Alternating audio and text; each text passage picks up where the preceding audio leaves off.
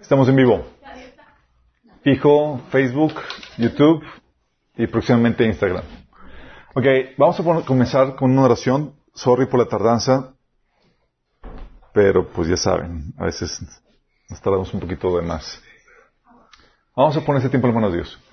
Amado Padre Celestial, bendito sea Señor, te alabamos, te bendecimos, te damos gracias Señor, porque en tu palabra Señor viene la fuente de conocimiento y sabiduría Señor. Padre, el temor de ti, Señor, es la, fuente de sabiduría, Señor. Y el conocimiento del, Santísimo, Señor. El conocimiento de ti, Señor, la inteligencia, Padre. Queremos tener ese conocimiento, esa inteligencia, Señor, que viene de ti, Padre, para poder discernir, Señor, lo que es correcto. Te pido, Señor, que tú hables a través de mí, que cubras cualquier deficiencia, Señor, y que puedas también, Señor, abrir los corazones de los que estamos aquí, los que nos están escuchando, donde quiera que se encuentren, para que puedan recibir tu palabra, Señor, y ser transformados por medio de ella. En nombre de Jesús. Ok, chicos. ¿Están listos para temas candentes? Vamos a hablar de ética en la persecución, chicos.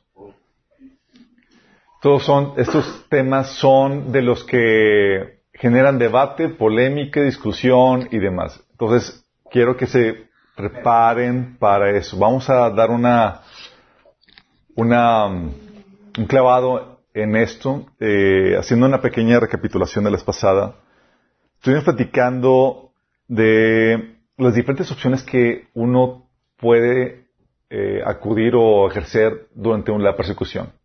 ¿Se acuerdan? Habíamos visto, oye, defender los derechos con armas. Sí, ya vimos la posición del gobierno, defensa personal y demás. Vimos, oye, pelear legalmente, proponer reformas de ley que garanticen los derechos que garantice la justicia, la desobediencia civil, vimos la vez pasada, huir de ese lugar donde se están violando los derechos y demás, sufrir los abusos y violaciones de esos derechos y no hacer nada, sufrir la ofensa. Y nos quedamos aquí y no solamente vimos un poquito de detalle acerca de la desobediencia civil, pero lo demás quedamos de, bueno, ¿y cuándo sí lo demás? Sí. Y ese es donde entra la cuestión ética. No vimos otro, otro, otra, otra opción que hay en esto, que es la de mantenerse de forma encubierta y o con engaños. ¿Engañar? Ah, dale, qué loco. Vamos a ver todas esas cuestiones. sí. Vamos a ver qué onda con todo esto. Eh, pero, en medio de esta situación, uh, ups, me equivoqué de filmar la posible cuando... ¿Cómo discernir esto, chicos? Ok. Cuando se trata de discernir lo correcto o lo incorrecto, obviamente tienes que siempre partir de una base bíblica. Tienes que tener un, un, entendimiento bíblico. No se trata de que, ah, pues yo solamente creo que eso es así. O tengo esta convicción. No, no, no, pero tiene, dame, de hecho hay una, ya mandaron imprimir una camisa de, ¿cómo dice? Dice verso y capítulo. y versículo, por favor. O sea, dame la base bíblica. Sí. Siempre tenemos que partir de eso. Si no, estás, estamos basándonos en puras, meras opiniones y tenemos que ir a acudir a la fuente de verdad que es la palabra de Dios. Yo lo que vamos a hacer el día de hoy, pero también algo que te ayuda a discernir estas cuestiones en temas así eh, controversiales, polémicos o difíciles de, discernir es ver la normativa adherida al contexto, chicos. Algo que ya, cuando los que vieron el taller de logos, vimos que la normativa que Dios establece cambia de contexto a contexto. Cambia el contexto, cambia la normativa. Y eso lo vimos en, en varias normas que Dios establece. Oye, ¿por qué la, el sexo sí se permite en unos episodios y en otros no, porque el contexto cambia. Dentro del contexto matrimonial es permitido. Fuera del contexto matrimonial eh, es prohibido. Porque hay una normativa de del contexto. También hay que contemplar la normativa de del propósito. ¿Cuál es el propósito? Hay un propósito incorrecto, sabes que ya se está violando la, la norma que Dios estableció. También la evidencia por los resultados. Oye, yo creo que es esta la norma a seguir. Pero ya viste las, consecuencias a, largo plazo, a mediano plazo, cuáles son las repercusiones que va a tener eso. Y obviamente la normativa adherida al diseño. Todas cuestiones tenemos que considerar cuando analizas una temática así de, de esta calidad. Y más porque hay cosas que Dios, que Dios oculta. Dice la Biblia que gloria de Dios es ocultar un asunto y honra del, o gloria del rey es encontrarlo. Sí. Y hay cosas que no están a la, no están en la superficie para que cualquiera lo pueda discernir o lo pueda encontrar. Dios lo esconde y es como que, escárvale, sí, métele coco.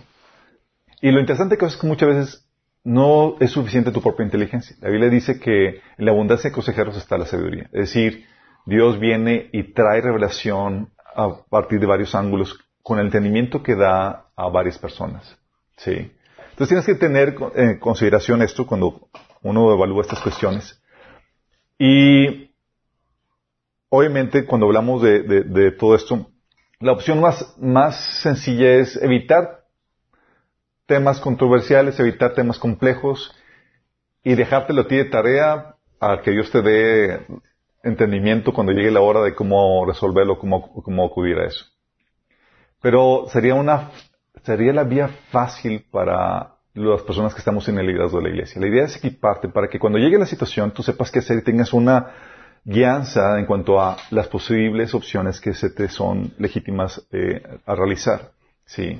Obviamente, en medio de esta temática vamos a ver situaciones que sí serán controversiales porque rompen muchos paradigmas y más que venimos un trasfondo eh, con mucho eh, bagaje cultural, no necesariamente escritural, pero muchas tradiciones, cultura y demás que nos hace cuestionar, nos hace que nos retumbe lo que, nos, lo que vamos a estar viendo.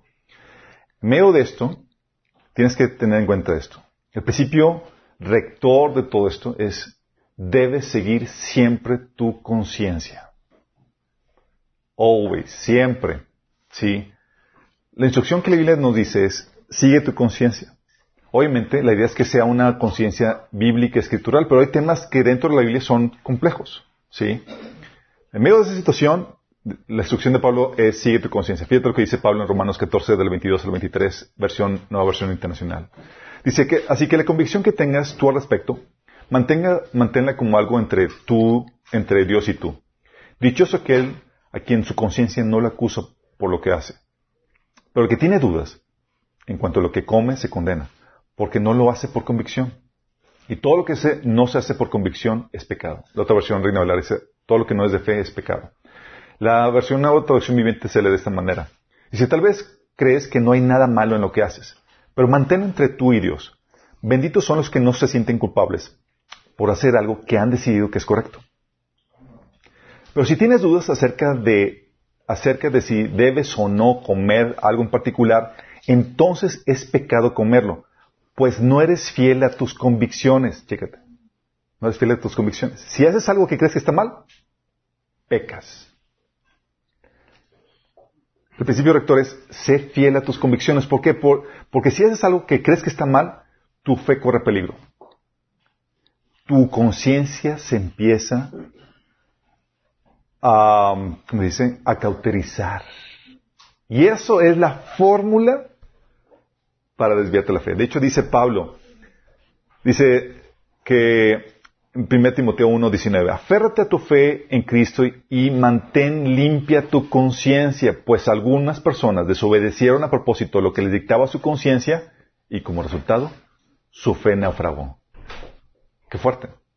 Entonces, rectores, esto tal vez veamos situaciones donde y hay personas, por ejemplo, que son a favor de, la guerra y van a la guerra.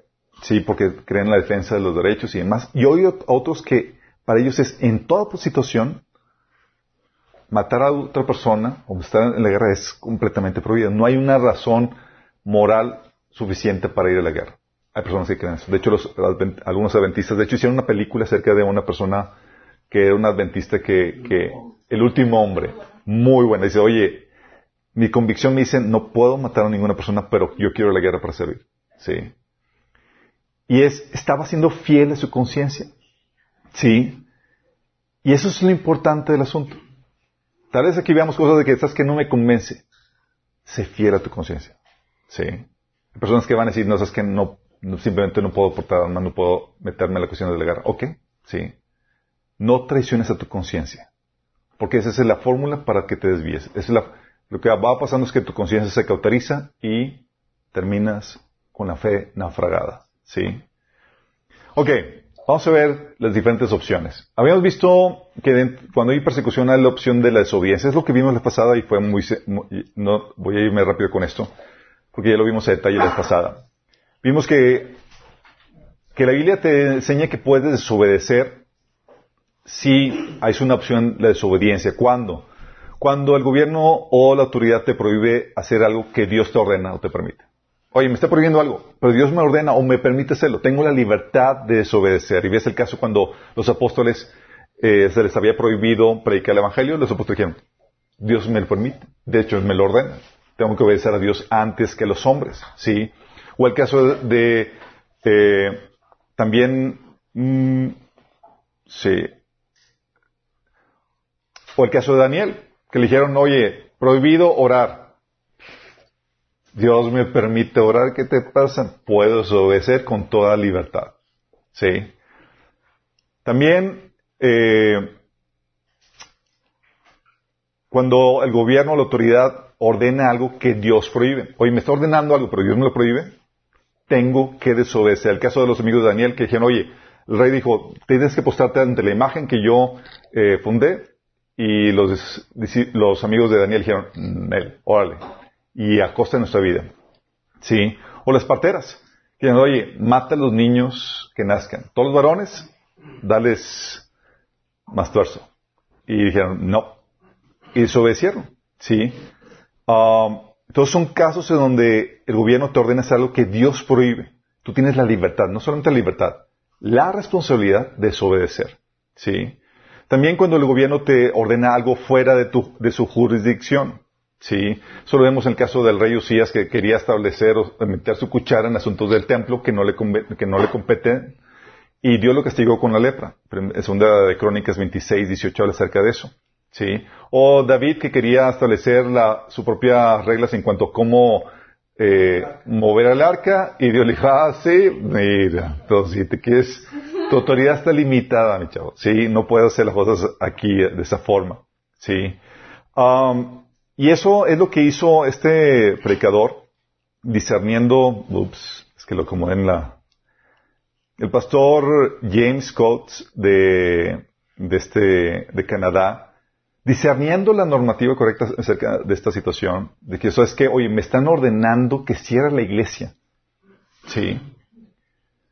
Que cierre la iglesia por una, y ellos evaluaron el riesgo, dijeron es un virus que tiene una tasa de letalidad eh, ínfima, o sea, los que quieran venir, voy a abrir la iglesia para seguir compartiendo. El gobierno no puede determinar, eh, no puede determinar esos asuntos de la iglesia, ¿sí? De hecho, el gobierno no, eh, no puede darte arresto domiciliario si tú estás sano. La iglesia, la, tú ves ejemplos en la iglesia de que cuando imponían la cuarentena, la cuarentena la imponían cuando ya se había corroborado que tú tienes una enfermedad infecciosa. Pero si tú estabas sano, el gobierno no podía hacerte nada. Y no puede hacerte nada. Es un derecho que Dios te da. ¿Sí? No te puede acusar de que, bueno, es que corre, si no, si no te metemos, si no te enclostamos, si no te metemos en arresto domiciliario, puedes poner en peligro a los demás. Puede poner la razón que tú quieras. Pero cuando la Biblia te habla de que tú puedes desobedecer al gobierno, te está dando la autoridad también para cuestionar las instrucciones del gobierno. Y no eh, obedecerlas a las, de forma ciega, sino cuestionarlas para ver si hay una razón o no de peso, si viola o no mis derechos y, libertades. Y ese pasó consciente de que el gobierno no tiene injerencia en temas, sino que están metiéndose en asuntos que no le competen. El gobierno no le compete proteger tu salud, le compete defender tus derechos y libertades. Entonces, él dijo, ¿sabes qué? Voy a desobedecer. Y abrió la, la iglesia, ¿sí? Y no forzó a nadie que iba, que fuera. Simplemente dijo, está invitado a la gente que quiera venir, tiene libertad para hacerlo. Resultado, lo metieron a la cárcel. Lo mismo hizo MacArthur, ¿sí? Y contrademandó, digo, lo, lo, demandaron por eso, y él, gracias a Dios, ganó la, demanda. Cuando no somos discernidos en esto, y la iglesia no se para así como estos eh, hombres eh, para defender los derechos y responsabilidades, lo que hacen es que la iglesia deja de ser sal en la tierra. Se vuelve un una parte del sistema de, de la sociedad donde ya no es un contrapeso a la violación de derechos y libertades que tenemos. Y lo que hacemos es que estamos permitiendo que el gobierno vaya avanzando en su total- totalitarismo sin que haya ningún obstáculo ni nadie que se contraponga en eso. ¿Sí? Entonces la obediencia civil es muy importante. De hecho, eh, este, Luther, este Martin Luther, eh, el negrito de los sesentas, Martin Luther King, Martin Luther King Jr. Sí. Sí, que algunos lo confunden y le piden una hamburguesa. Ah, Martín, él estaba consciente de este principio y por eso guió ese movimiento de los derechos civiles, porque sabes que hay una violación y hay una ley superior a la ley del gobierno. Y tengo derecho y la libertad de desobedecer cívicamente, pacíficamente, con un espíritu de sumisión, es decir, no es como que, ah, sí, vamos a pelear contra ti en ese sentido. ¿Sale? Entonces eso lo, lo claramente, dice, oye, ¿cuándo sí, cuándo no? La Biblia lo pone claramente en ese sentido. La otra cuestión aquí es, oye, la defensa con armas. ¿Cuándo sí y cuándo no?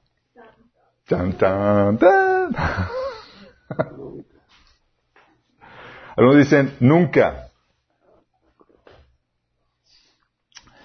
Dice, la Biblia te enseña que para establecer el orden, que por parte del gobierno, es legítima el uso del arma por parte del gobierno para establecer el orden civil. La Biblia dice en Romanos 13, del 3 al 4, porque los gobernantes no están para infundir terror a los que hacen lo bueno, sino a los que hacen lo malo. ¿Quieres librarte del miedo de la autoridad? Haz lo bueno y tendrás su aprobación. Pues está al servicio de Dios para tu bien. Pero si haces lo malo, debes tener miedo. No en vano lleva la espada. Pues está al servicio de Dios para impartir justicia y castigar al malhechor. Fíjate que dice, está al servicio de Dios y como parte del servidor de Dios le ha dado qué? La espada. Está usando las armas. Y dice que es siervo de Dios. ¿Es legítimo? ¿Sí o no? Dios es... Algo que quiero que entiendas esto. El cristianismo, con toda su, la moral que establece y los códigos de conducta que establece, no vino para er- derrogar la institución de gobierno. Tienes que tener bien en cuenta esto. Por eso los soldados que se convertían no le decían, deja de ser soldado. Sí. Y Pablo, en esta cas- en la epístola de Romanos, habla acerca de esto. También Pedro te habla de que te sometas a las autoridades eh, gubernamentales. ¿Por qué? Porque no viene el cristianismo a derrogar, a, derro- a- eh, así es, a- sustituir o quitar esa, institución de gobierno. Al contrario, viene a ponerla, a reformarla, a traer un orden más pegado al modelo bíblico, al modelo original. Sí, por eso es legítimo trabajar como soldado, como policía. Y hay policías y soldados cristianos. ¿Y pueden usar las armas? Sí. ¿Es legítimo? Sí, es legítimo. Sí. Sin eso dijimos, no, es que no podemos usar las armas y no podemos. No habría forma en que eh, hubiera una propuesta cristiana de gobierno. Ten en cuenta esto. No habría forma en que hubiera una propuesta cristiana para establecer un orden social. Porque para que haya un orden social se requiere el poder de la espada, se requiere un gobierno. ¿Vamos entendiendo? Hay más detalle de esto vimos en taller de política y religión. ¿Quiénes ya lo vieron? ¿O quiénes no lo han visto todavía? ok. Sí. Sin embargo, sin embargo, chicos, eso es para establecer el orden civil. Sin embargo, hay órdenes civiles injustos o instrucciones del gobierno injustas. Y si eres policía o soldado y te ordenan a hacer algo contrario a los derechos de las personas, es tu deber desobedecer. Es tu deber desobedecer. Aunque en esa institución, en esa sociedad, no haya derechos escritos dentro de la Constitución. Oye, pues que en la Constitución de mi país no hay tales derechos como se manejan aquí. No, no, no, pero tú no vas a esos derechos. Tú te vas a los derechos que la Biblia nos está enseñando. Sí.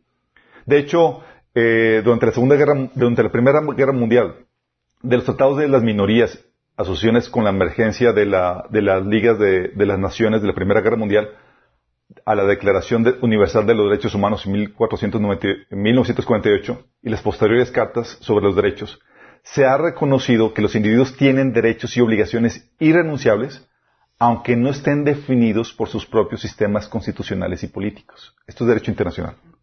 No estén en tu constitución, hay derechos. Fíjate, aquí diseñaron una normativa bíblica. ¿Sí? A partir de la Primera Guerra Mundial. Y por lo mismo, tienes un deber moral de desobedecer la autoridad. ¿Se acuerdan qué pasó después de que, con la Segunda Guerra Mundial, cuando eh, derrocaron al gobierno de, de, Hitler? ¿Sabes con qué excusa se defendían los, los soldados alemanes?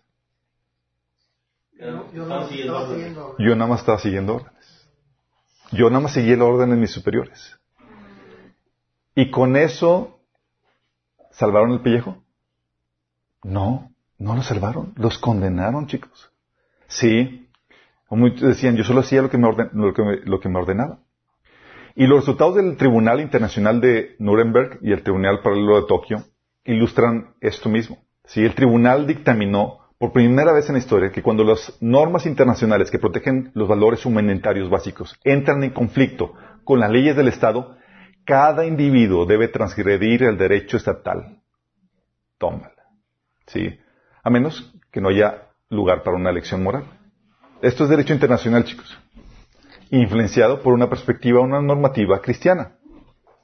¿Vamos? Entonces por eso no es como que, oye, es que me lo ordenaron. No, no, no. Mira, ni Dios se lo justifica, ni el derecho internacional te lo justifica. Tómala. Sí. Por eso, tienes el caso bíblico de Saúl y sus soldados. Soldados, gracias a Dios, temerosos de Dios. ¿Saúl era rey? Sí.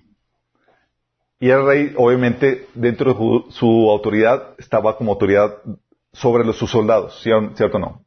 Pero este Saúl se le ocurrió dar una instrucción inmoral. Maten a, los, a, los, a los sacerdotes y los soldados. Fíjate, eso aparece en 1 Samuel 22 del 19 al, del 14 al 19. Ahimelech le respondió al rey, eh, porque Ahimelech era sacerdote. Sí, acuérdense que el contexto era que David había, estaba huyendo de Saúl y había ido con ese sacerdote y le pidió pan, de, pan para su, eh, su viaje y, y, le dio la espada de, de, de este, de Goliat. Y, le, lo, y llega, se entera Saúl, llega con él y dice, ¿qué, qué hiciste? ¿Ayudaste a mis enemigos? Y, el, y ese sacerdote le dijo al rey, ¿quién de entre todos los oficiales del rey es tan fiel como su yerno David, jefe de la Guardia Real y respetado en el palacio? ¿Es la primera vez que consulta a Dios por él? Claro que no. No debería el rey acusarnos ni a mí ni a mi familia, pues de este asunto su servidor no sabe absolutamente nada. Te llegó la hora, a Ahimelech, te explicó el rey. Y no solo a ti, sino a toda tu familia. De inmediato el rey ordenó a los guardias que lo acompañaban, maten a los sacerdotes del Señor, que ellos también se han puesto de parte de David. Sabían que estaba huyendo y sin embargo no me lo dijeron. Pero los oficiales del rey no se atrevieron a levantar mano en contra de los sacerdotes del Señor. ¿Te imaginas la escena? Como que así como que, ¿quién se anima? Yo no, ni yo. No, nadie. Tuvo que ser un pagano el que lo hiciera. Así que el rey le ordenó a Doeg, pues mátalos tú. Entonces Doeg, el edomita, se lanzó contra ellos y los mató. Aquel día mató 85 hombres que tenían puesto el efod de lino. Luego fue a Nob, el pueblo de los sacerdotes, y mató a filo de espada a los hombres y mujeres, niños y recién nacidos, hasta los bueyes, asnos y ovejas.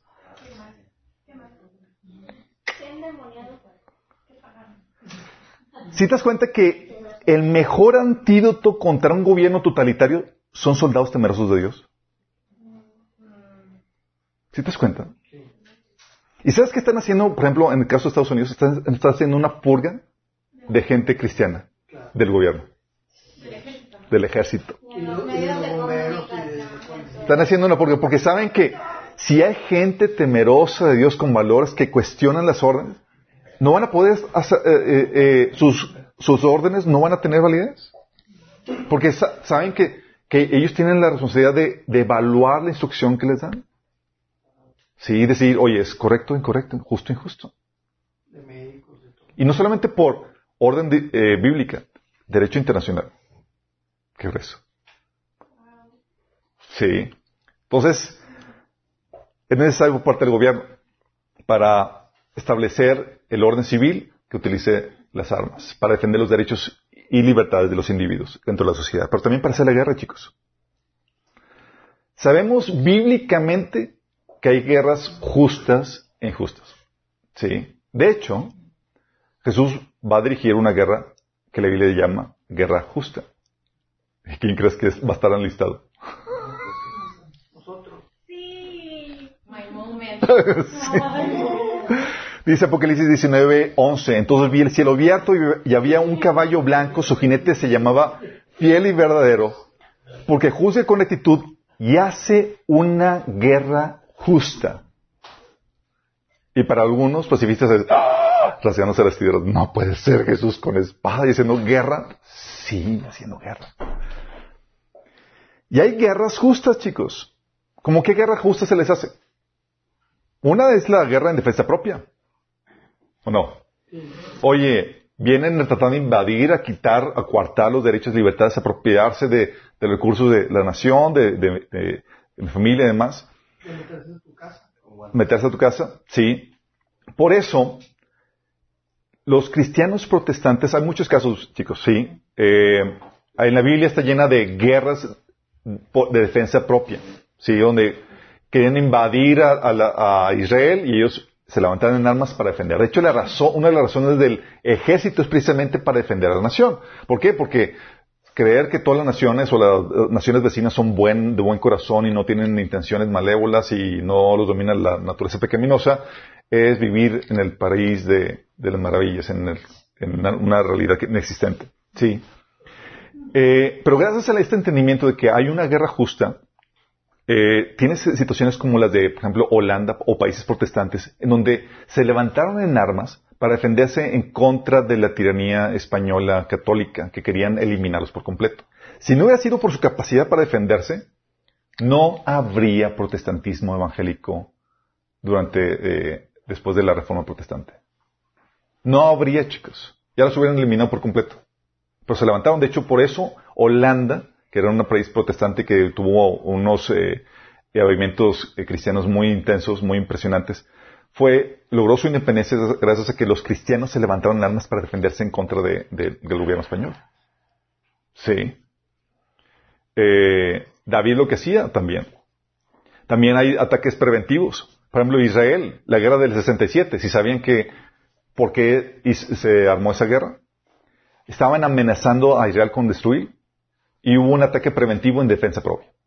¿Sabes qué? Ah, amenazas y fue Israel, tomó la iniciativa y destruyó todos los, aviones de Egipto y, no sé qué otras partes y con eso eliminó la amenaza de eso. ¿Que es moralmente correcto? Sí, es moralmente correcto bíblicamente. Qué loco. Sí. Oye, atacar a otro país por fines justos, librarlos de, opri- de, eh, liberar a los oprimidos, destruir los regímenes de opresión, las violaciones de derecho, ¿sería correcto?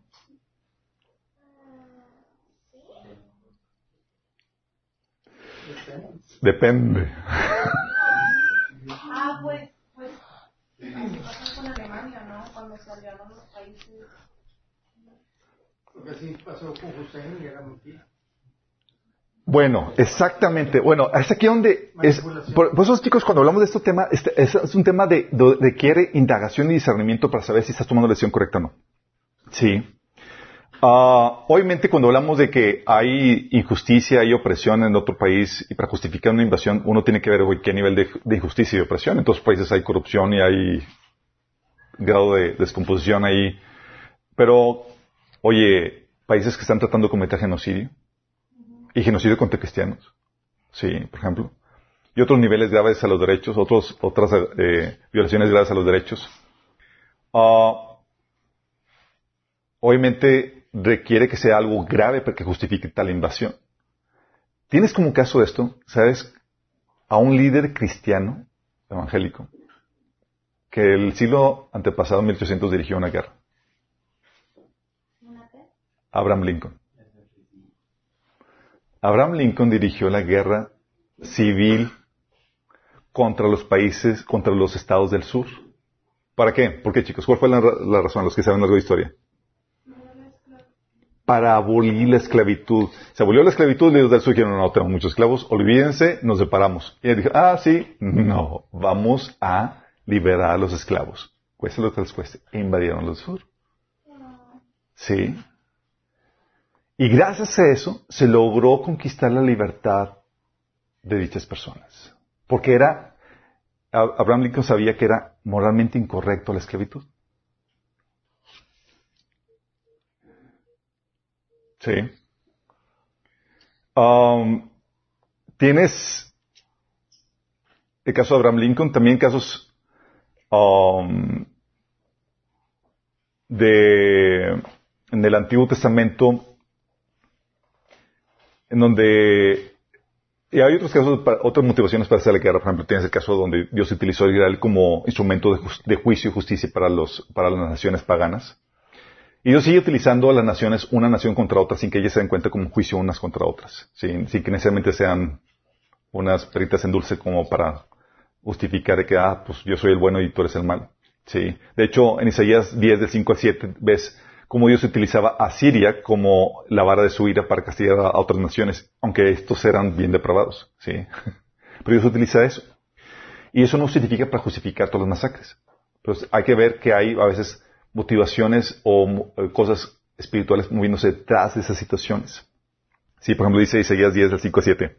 ¿Qué aflicción espera a Siria la vara de mi ira? Yo la empleo como garrote para expresar mi enojo. Envío a Siria contra una nación pagana, contra un pueblo con el cual estoy enojado. Asiria la saqueará, la pisoteará como polvo debajo de sus pies, pero el rey de Siria no comprenderá que es mi instrumento. Su mente no funciona de esa forma. Su plan solo consiste en destruir, en aplastar a las naciones una tras otra. Y eso es lo que Dios hace. Por ejemplo, ahorita el, surgimiento de China por encima de, de Estados Unidos es un juicio para Estados Unidos.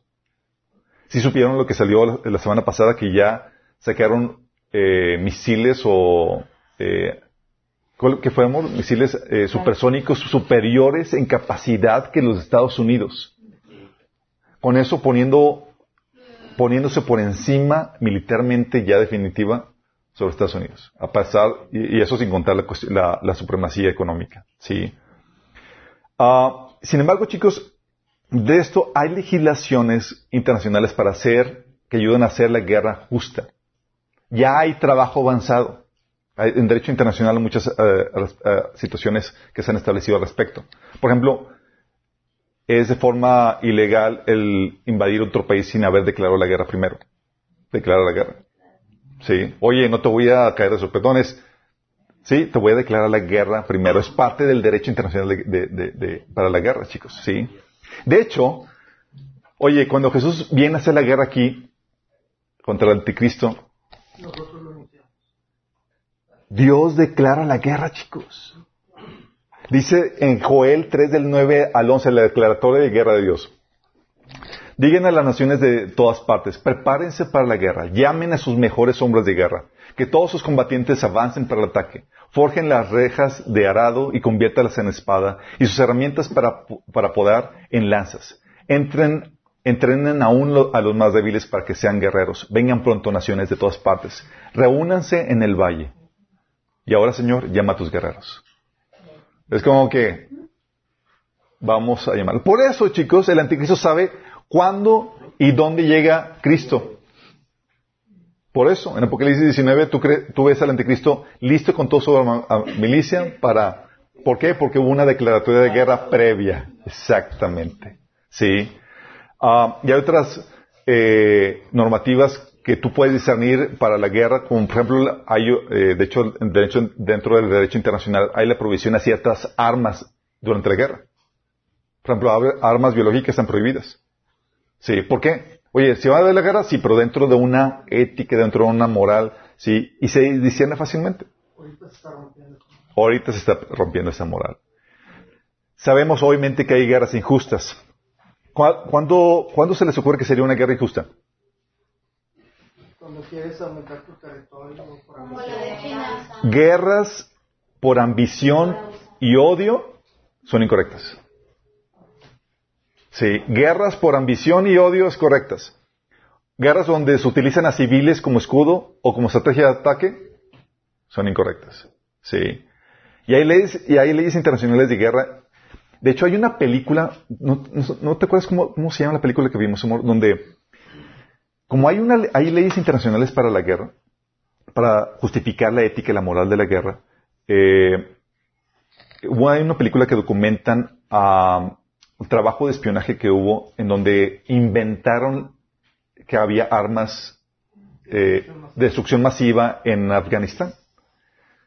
Y esta eh, eh, eh, persona que estaba ahí estaba, eh, se cuenta que lo estaban, que, fue, que fue inventado, sí, y lo delató. Hay una película que documenta eso, no, ahorita no me acuerdo cómo se llama. Eh, estamos impresionados porque si, sin ese, sin esa eh, noticia que fue inventada, del cual se sabía que era inventada, no había la, la forma para justificar la invasión ni nada de eso. Y era, y violaba el derecho internacional que estaba establecido al respecto, porque se volvía inmoral. Sí, ah, voy a invadir nada más porque, porque creo y porque no ha- hay evidencia de nada. Se vuelve, exactamente, hay petróleo, digo. Exactamente. Entonces ahí es donde, donde ya hay avances en ese sentido. ¿sí? Y por eso algunos gobiernos utilizan falsas evidencias para justificar ese tipo de, de- de invasiones que son inmorales. Oye, ¿y tú como soldado te puedes resistir cuando ves que es una guerra injusta? Sí, te puedes y debes resistir. Es un debe, es ahí donde eh, se aplica lo que dice la Biblia, la desobediencia. Debes obedecer a Dios antes que a los hombres. Oye, veo que esto, no tiene suficiente eh, eh, validez, esta guerra, al contrario, se está violando derechos y es para invasión y para posesión y para usur- usurpar. Puedes y debes desobedecer. Y no te puedes justificar con que, ah, pues yo solo soy un soldado que estoy obedeciendo órdenes. Acuérdate que esa no es válido delante de Dios ni el hecho eh, dentro del derecho internacional, como sucedió en el holocausto. ¿sí? Que los alemanes querían justificarse con eso y no era válido. ¿Vamos? Entonces, el uso de armas, ¿válido? Sí, por parte del gobierno. ¿Vamos bien hasta aquí? Por parte de individuos, chicos, ¿cuándo sí, cuándo no? Por ejemplo, ¿qué tal una revolución o una independencia?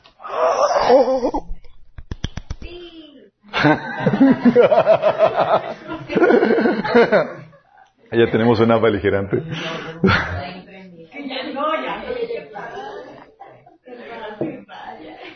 ok, chicos. Una razón, una revolución o una independencia.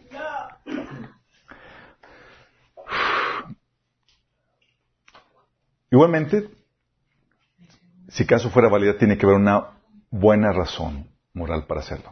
Sí. Tiene que haber una justificante moral para hacerlo, forzosamente. No es porque ah, no, me, no ganó mi partido de elección. Ah, me cae mal este, este, este tal presidente. No. Levantarse contra un gobierno corrupto pero funcional no aplica. Por ejemplo, Saúl tenía sus grandes defectos, de hecho está persiguiendo a David, y David no se levantó en contra de él ni su gobierno, porque dentro de todo era funcional y defendía el pueblo de Israel, chicos. Sí. Pero tienes el caso, por ejemplo, de la independencia de Estados Unidos.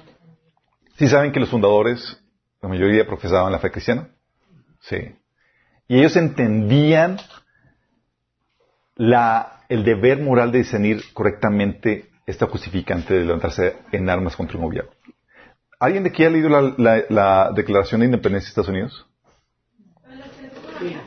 Sí, ok. Lo voy a leer en la versión corta, ok.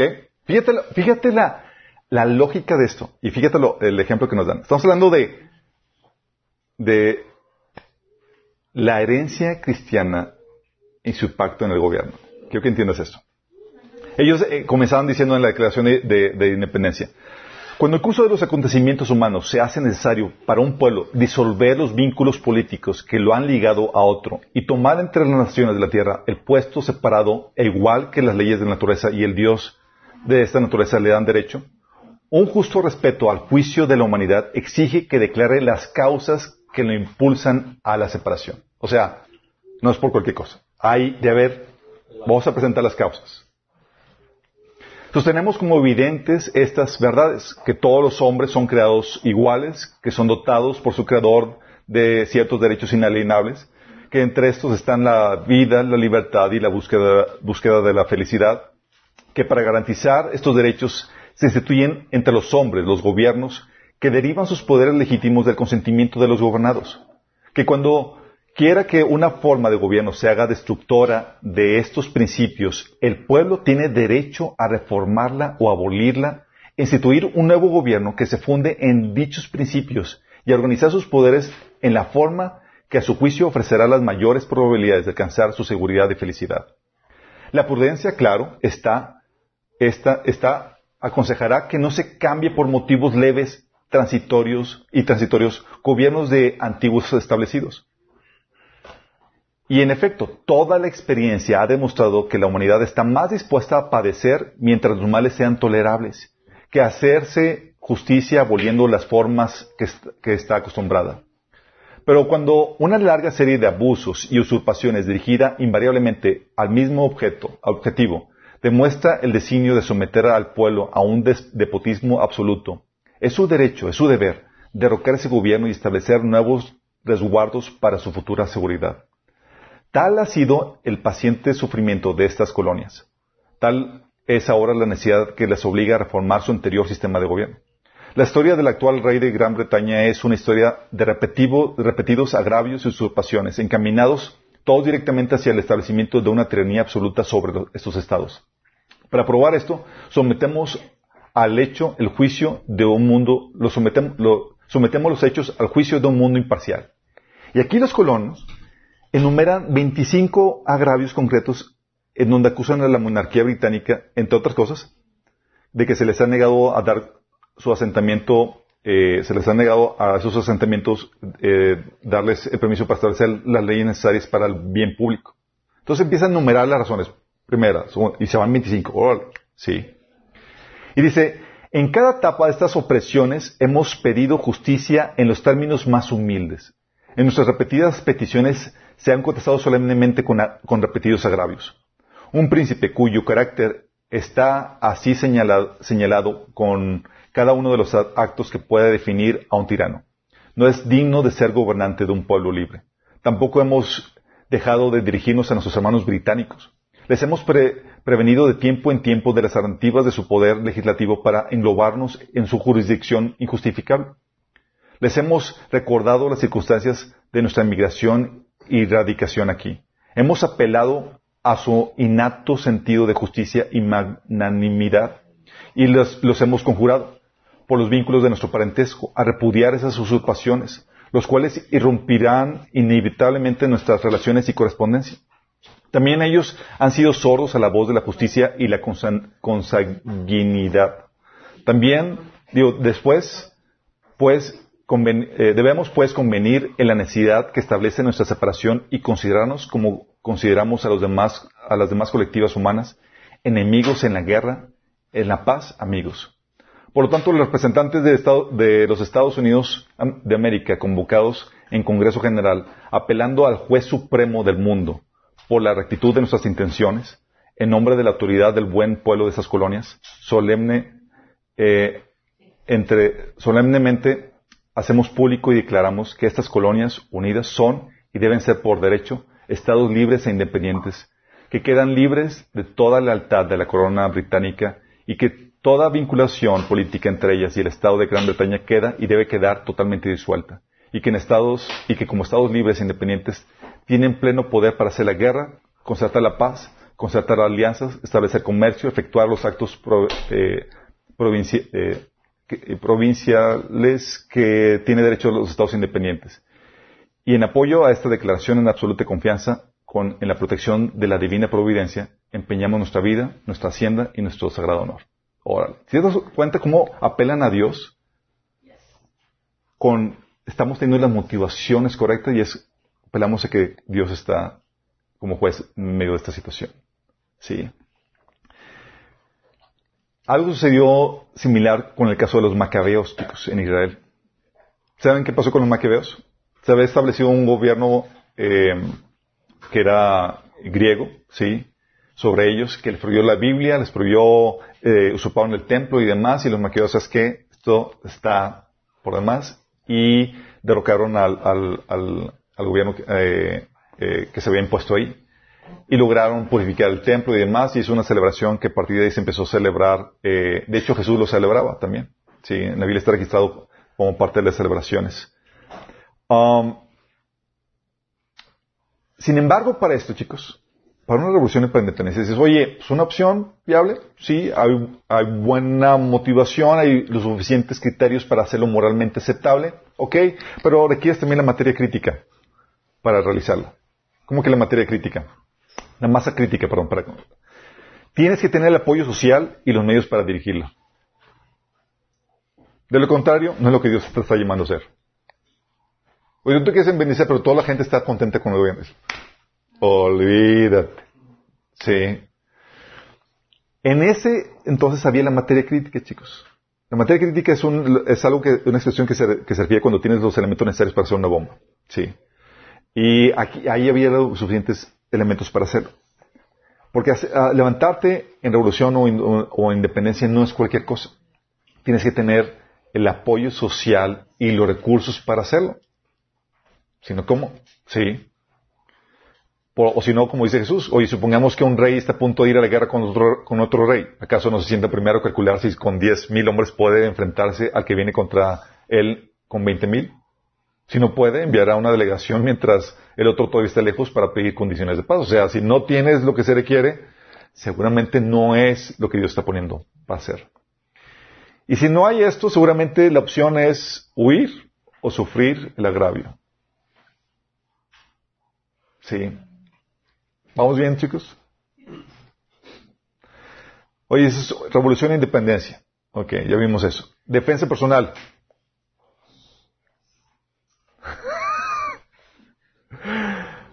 ¿Se puede o no se puede, chicos?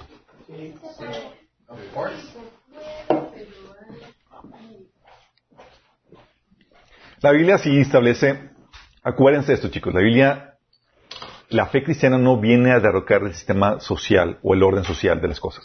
Sí. Y la Biblia no se contrapone el orden civil o al orden, a la legislación de un gobierno en un lugar.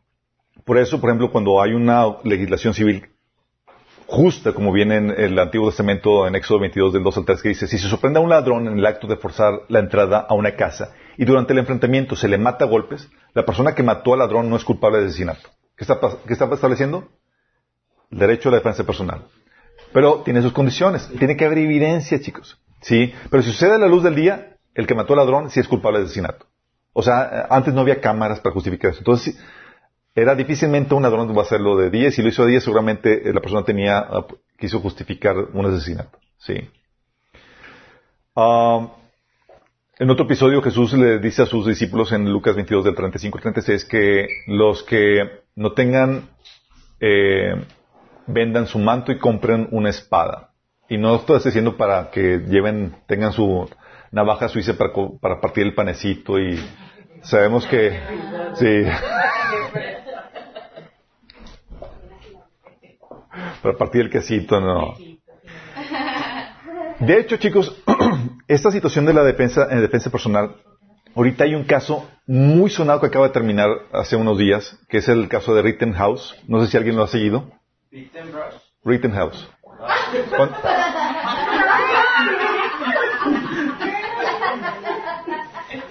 Están perdidos. ¿Alguien de aquí lo ha escuchado, chicos? ¿O estamos en... No. ¿Uno aquí? No. Hoy... O déjame platicarles. Sí. Es un caso que es un juicio en Estados Unidos en donde estaban enjuiciando a un joven de 17 años que estaba portando un arma que mató a dos personas, si mal no recuerdo, a dos jóvenes que lo estaban agrediendo.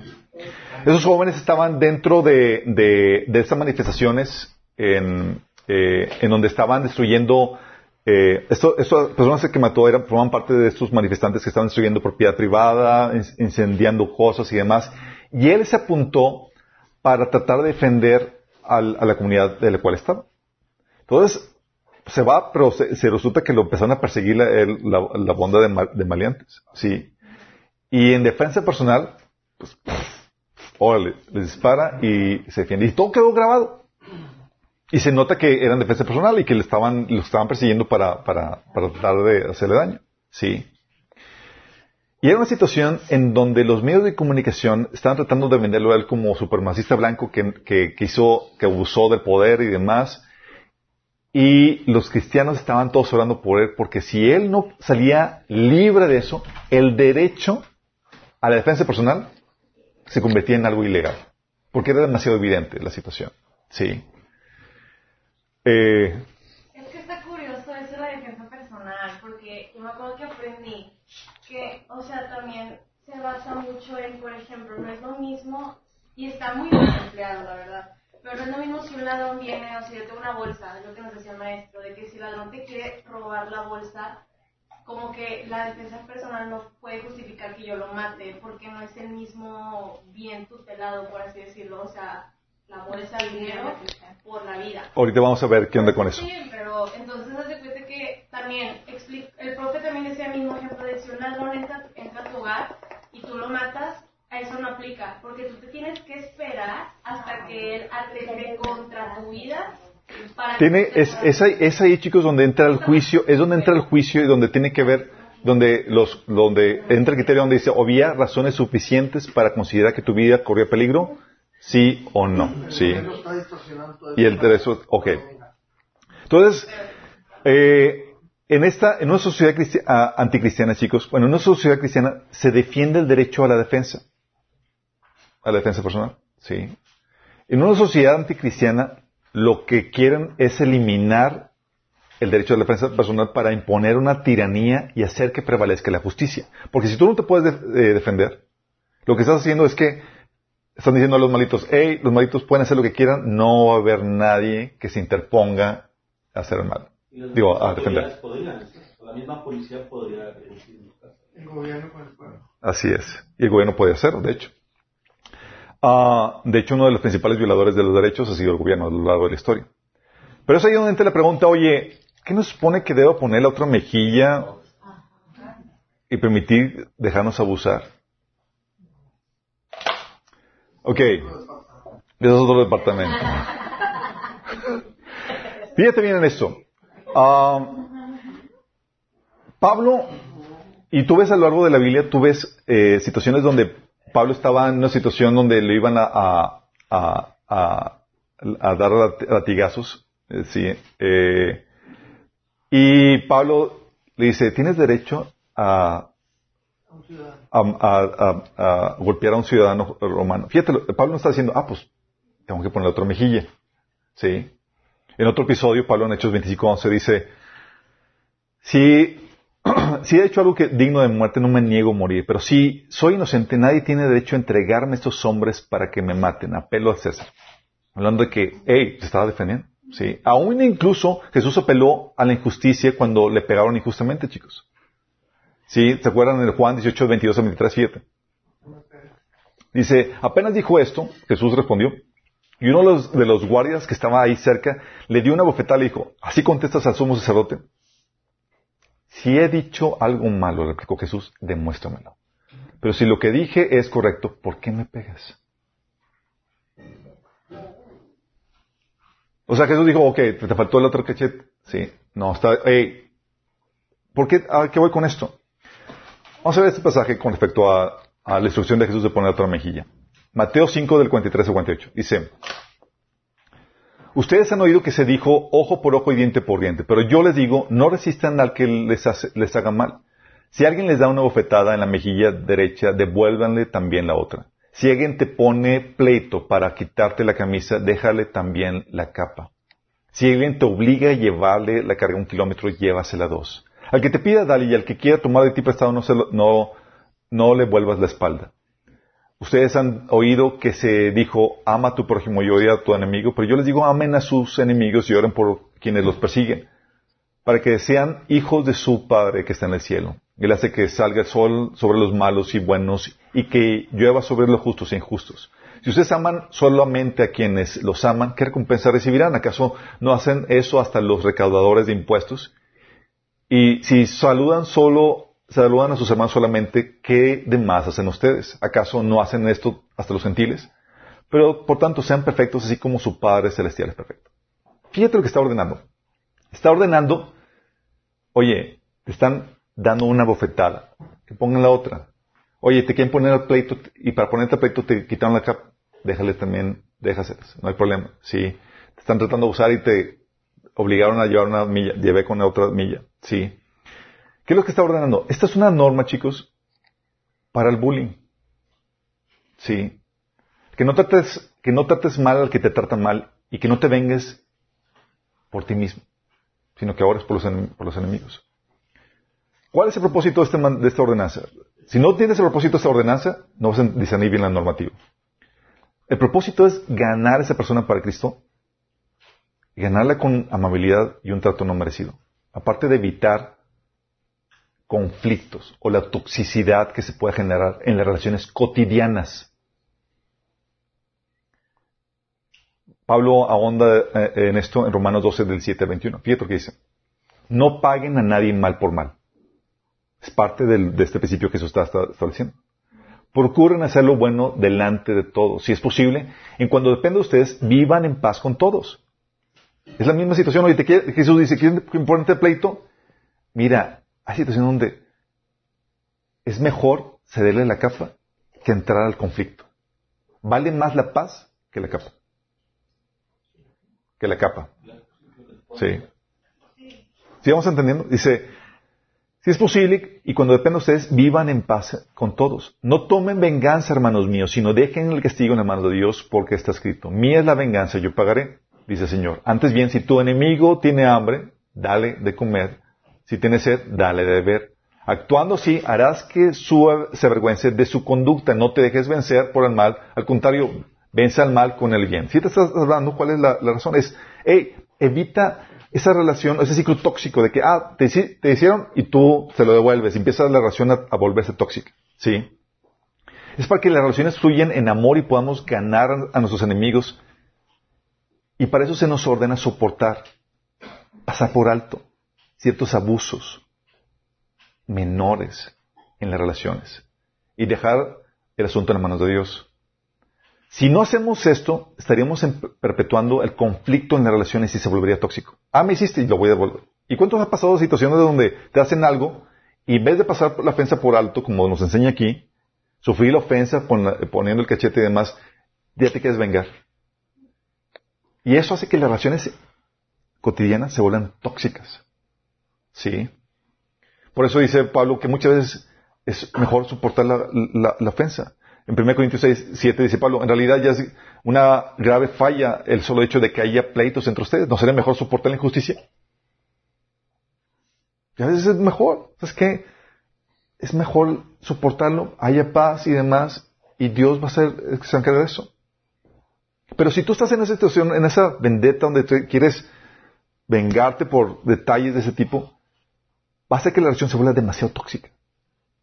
Me hiciste, no te hizo, y no lo pasé por alto y no me, se me olvida nada de lo que me hiciste. ¿Y conocen a gente así?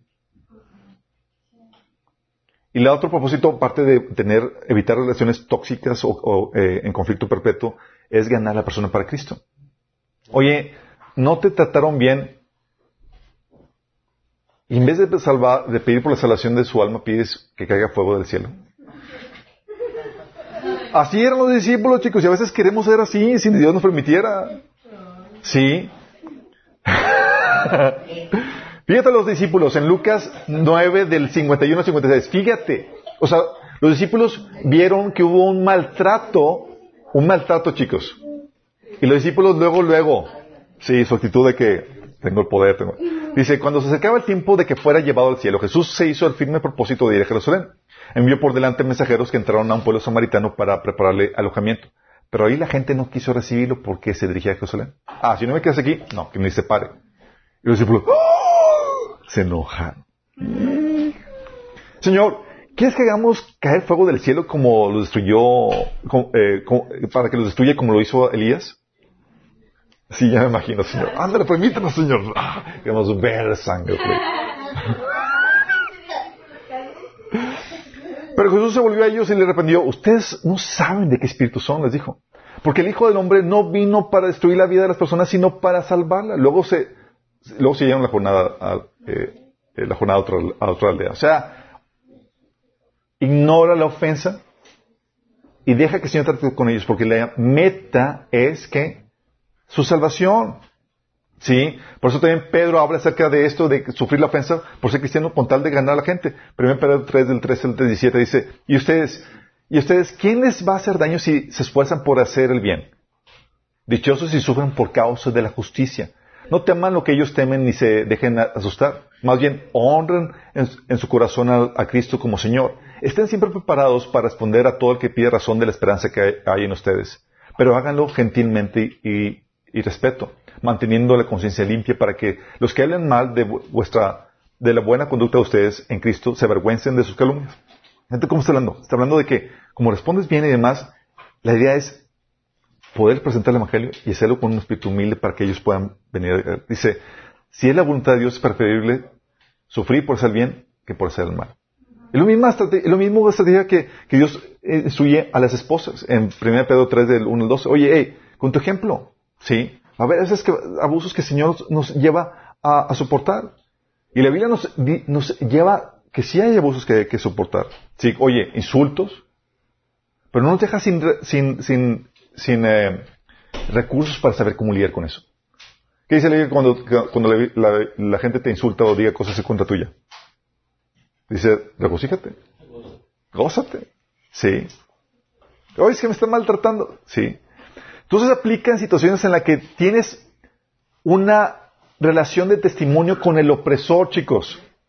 Cuando pones la mejilla de eso, oye, to Bixby.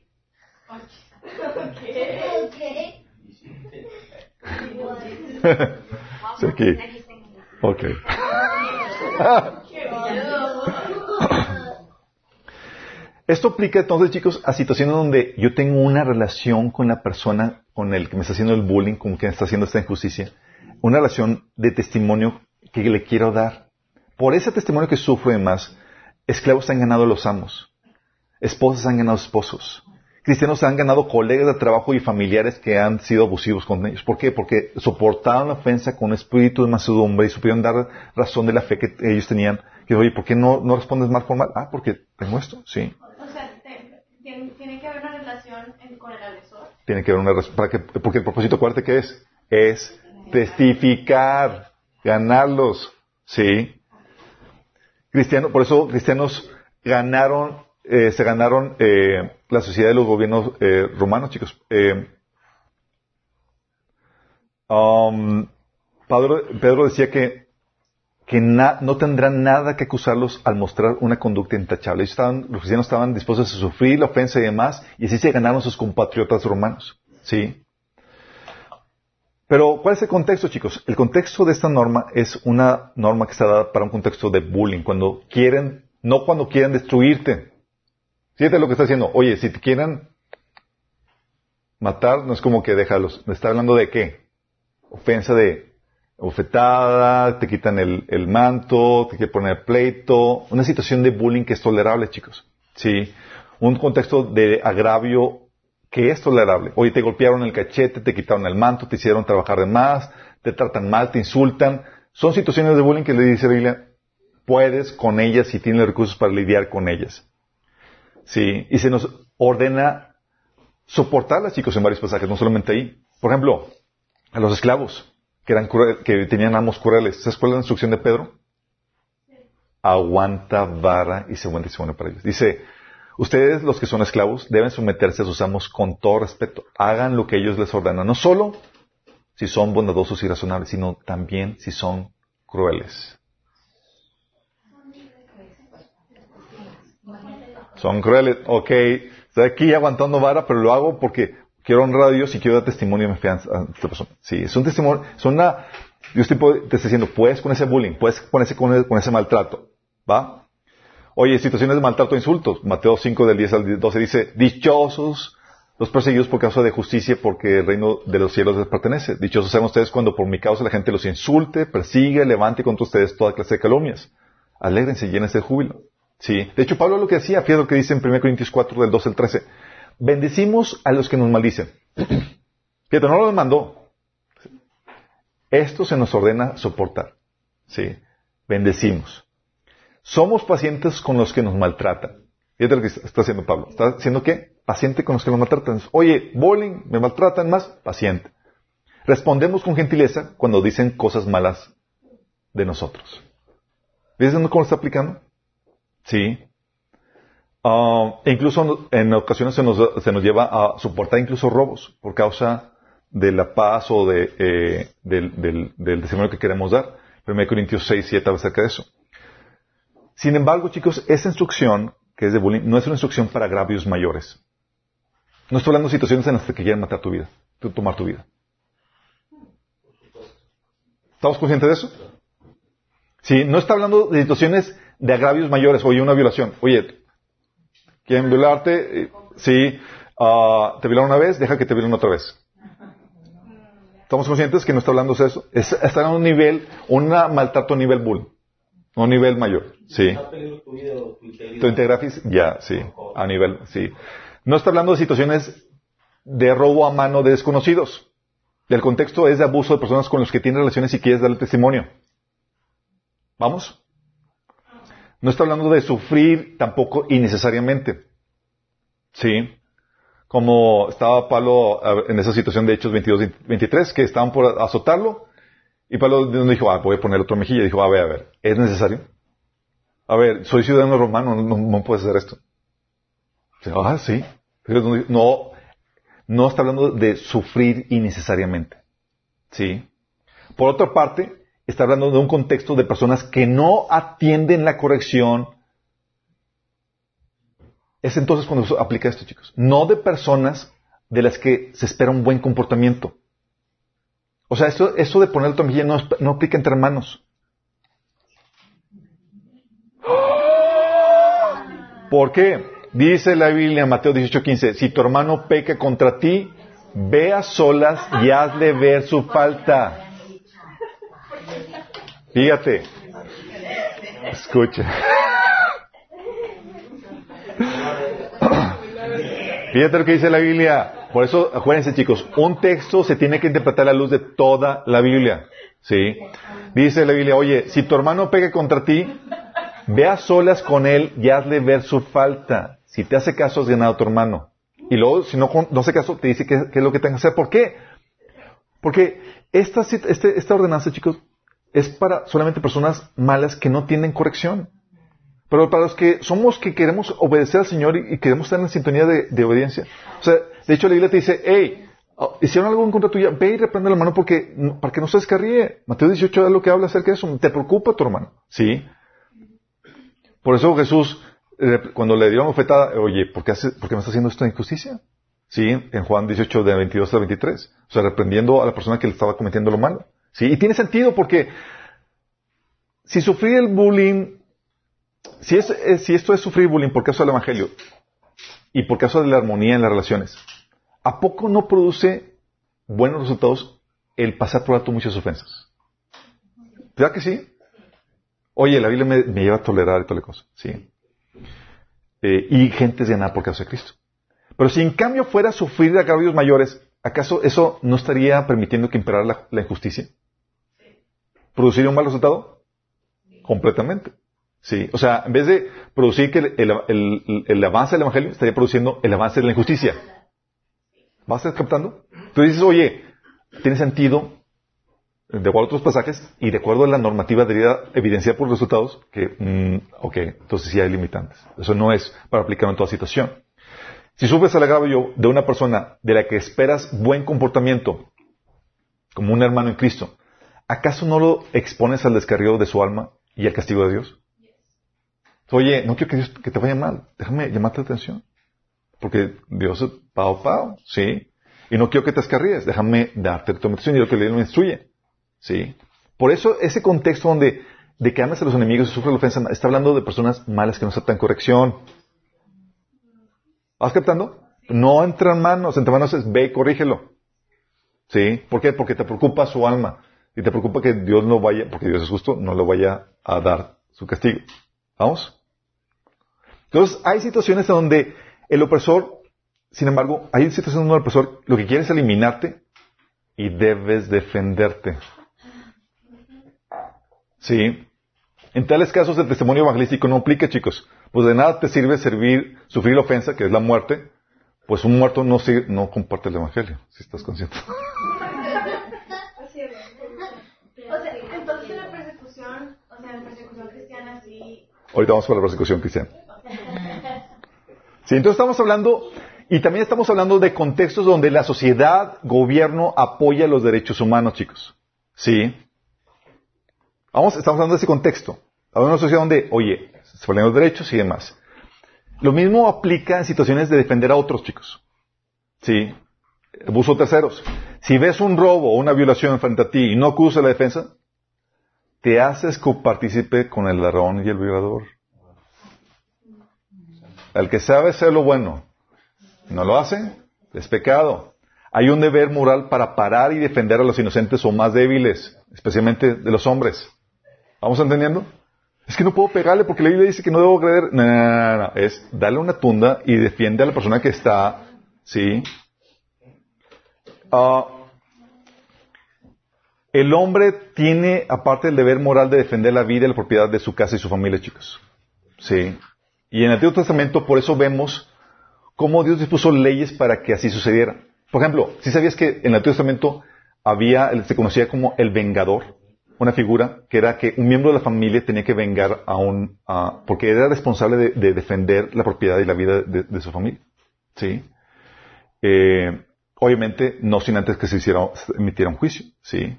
Y también por eso en el Antiguo Testamento se exponía la muerte del ladrón cuando entraba de noche. ¿Sí? ¿Por qué? Porque se exponía eso. Ah, sin embargo, chicos, esto nunca, perdón, la defensa personal nunca es como medio para hacer justicia en propia a tu propia mano. Solamente para defenderte, no para hacer justicia, no para tomar la justicia en tu propia mano. Nunca. Ah, pues ¿qué, qué? me hizo y yo, no, no, no. Estabas defendiéndote, era más resguardándote de un daño, pero no para, te hicieron algo y voy a vengarme y voy a establecer justicia. Sí. No, y con eso, porque la justicia a tu propia mano estás negando un justo juicio que la Biblia ordena que se debe hacer, justo juicio imparcial. Y te estás saltando las autoridades establecidas. Pero hay situaciones donde, oye, la autoridad no puede venir por tal situación y tienes que defenderte. Ah, ¿y ¿qué aplica? Ahí se aplica. Por ejemplo, tienes un caso de cuando David fue tentado a tomar venganza. David, cuando estaba merodeando, cuando estaba huyendo de Saúl, él iba y defendía a poblaciones, chicos. ¿Sí? Fíjate lo que está haciendo. Defendía poblaciones. Y se le ha permitido y era el héroe del episodio. Pero hubo un episodio en donde David fue a pedir una retribución a eh, Nabal. ¿Te acuerdas de Nabal? Porque cuidaba a, a, a a sus siervos y los cuidaba y dijo, oye, pues le he ayudado, eh, ayuda a este hombre, pues déjame pedirle algo de alimento y demás. Y llega, manda a sus hombres y Nabal, todo codo, le dice, ¿y quién es este David? Le dijo Nabal, ¿quién se cree que es este hijo de Isaí? En estos días hay muchos siervos que se escapan de sus amos. Debo tomar mi pan y mi agua y la carne que, que destacé para mis eh, esquiladores y dárselos a un grupo de bandidos que viene de quién sabe dónde. De modo que los hombres de David regresaron y le dijeron a Nabal lo que Nabal había dicho. David, tomen sus espadas, respondió David, mientras se ceñía la suya. Enseguida David salió con 400 hombres y mientras 200 se quedaron cuidando las pertenencias. A ver, ¿aquí era legítimo, chicos? ¿Era defensa personal? No, no era defensa personal. Y Abigail lo dice muy bien y se le presenta en el camino. Y le dice, ahora mi señor, tan cierto como el Señor vive y que usted vive, ya que el Señor impidió que usted matara y tomara venganza por su propia mano, que todos sus enemigos y los que intenten hacerle daño sean tan malditos como él lo es Naval.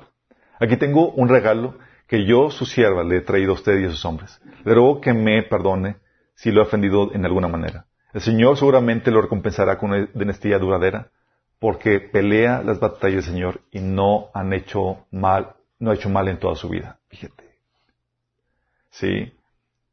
Mientras que él se defendía y defendía a otros, él tenía prohibido tomar venganza. Porque pa- para eso estaba el gobierno, chicos. Sí. Para eso hay funciones de eh, eh, autoridades establecidas para eh, resolver altercados. No es para vengarse.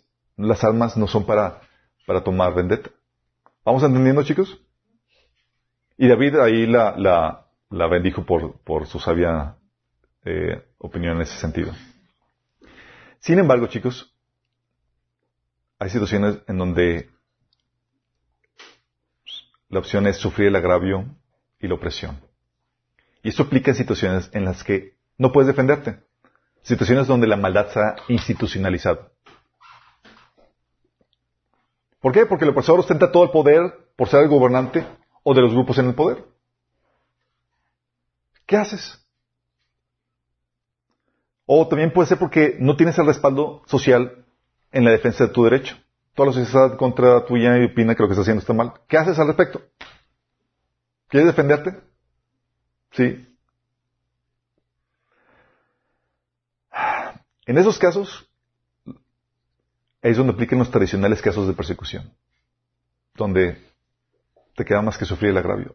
Hebreos 10 del 32 al 34 tiene ese tipo, ese tipo de situaciones, donde recuerdan cómo permanecieron fieles aunque tuvieron que soportar terrible sufrimiento. Algunas veces los ponían en ridículo públicamente y los golpeaban, otras veces ustedes ayudaban a los que, a los que pasaban por lo mismo. Sufrieron junto con los que fueron metidos a la cárcel y cuando a ustedes los quitaron sus bienes, lo aceptaron con, con alegría.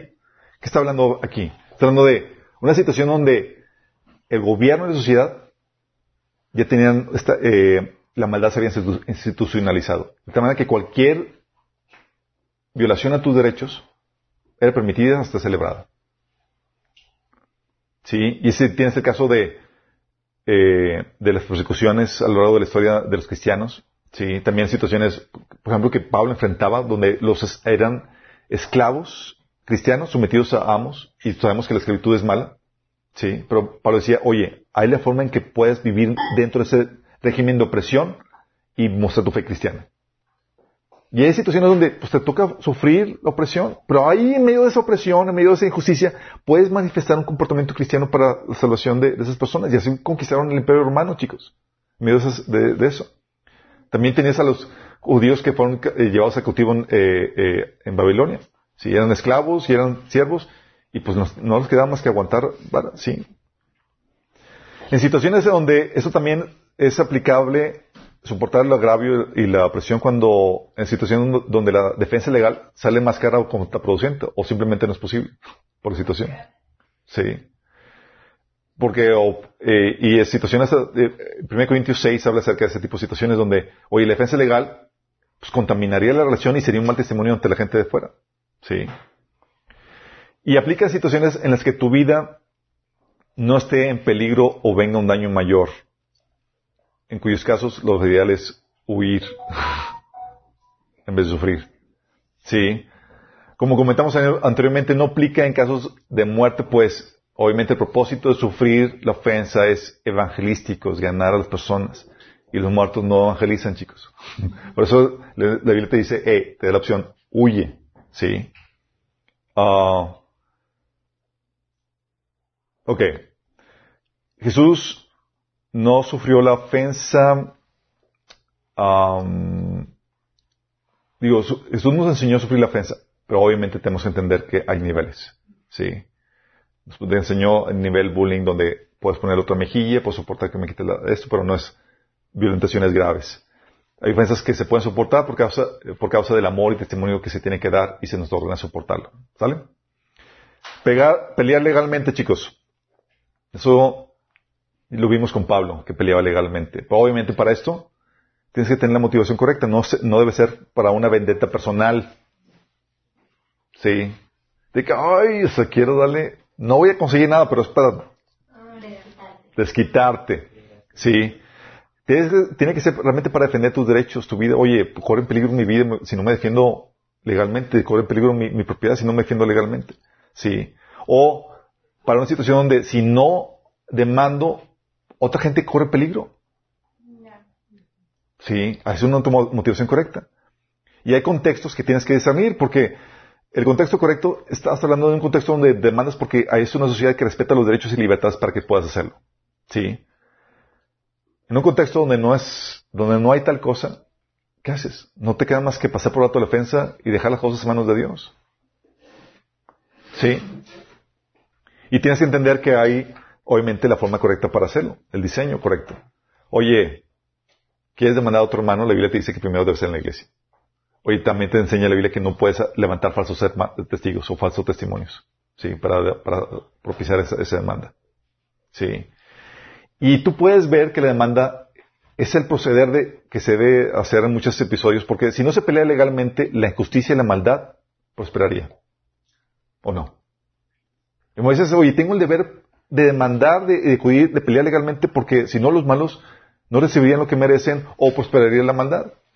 El malo puede continuar haciendo lo malo por para desgracia de otros y también suya. Si no lo demando, va a estar afuera el violador, va a estar afuera dañando a otras personas, eh, eh, el estafador y demás. ¿Sí? Y es aquí donde, donde Pablo, por ejemplo, resistía a los malos y decía, con tal de, de ser luz y sal en una sociedad, en un grupo. Porque si no peleamos legalmente, ¿qué pasaría, chicos? Dejaríamos de ser luz y sal en la tierra. No habría contrapeso a la maldad. ¿Vamos?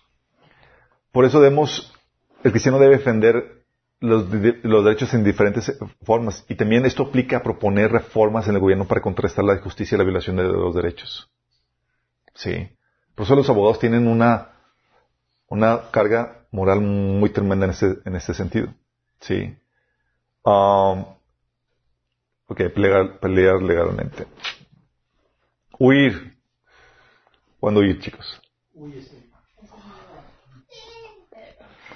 Tienes el caso de discípulos huyendo. Eh, el caso de eh, Jesús nos, nos instruye en Mateo 10:23, cuando los persiguen de una ciudad, huyen a la siguiente. O sea, no dijo pon la mejilla y deja que te agarran. No, es uy. Fíjate. ¿Cómo discernir cuándo aplica una y cuándo aplica otra? Sí. Los apóstoles huyeron en Hechos 17 del 5 al, al, al 10 habla como Pablo se armó una trifulca en, en este en Tesalonia y huyeron a Berea. Sí, para ponerse a resguardo. Sí. aplica para la gran tribulación.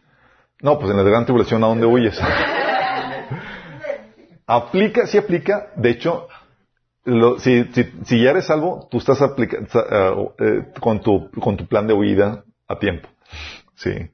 Ah, Tienes el caso de Elías, ¿te acuerdas? Cuando mandó la, sequía en 1 Reyes 17, 2 al 6, Dios le dijo que huyera y se, y se resguardara, se ocultara.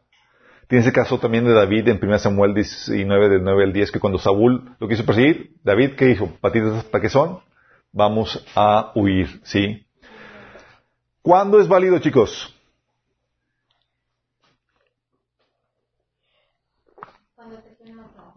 Cuando te sea legítimo. ¿Sí? Oye, pues no, nada me retiene. Vámonos. Corre peligro mi vida. ¿Sí? Cuando también no tiene responsabilidades, chicos. Oye, soy pastor y la gente, hay mucha gente aquí que no puede salirse. ¿Qué hago?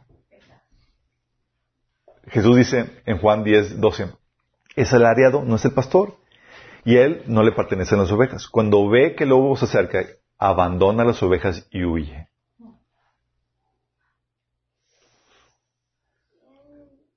O sea, Juan 10, 12. Sí. No, está hablando que es el mal pastor, ese es el asalariado. También, a ver, y ahora no se Y yo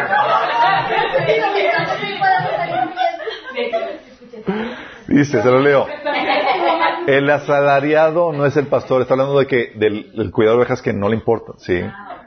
Y a él no le pertenecen las ovejas. Cuando ve el lobo, se acerca, abandona las ovejas y huye. Entonces el lobo ataca el rebaño y lo dispersa. ¿Por qué? Porque es el asalariado. El buen pastor da su vida por las ovejas. Sí, dice ahí más adelante. Entonces, oye, No pueden oír los miembros de la iglesia, no tienen medios para acá. La- tengo la responsabilidad de quedarme.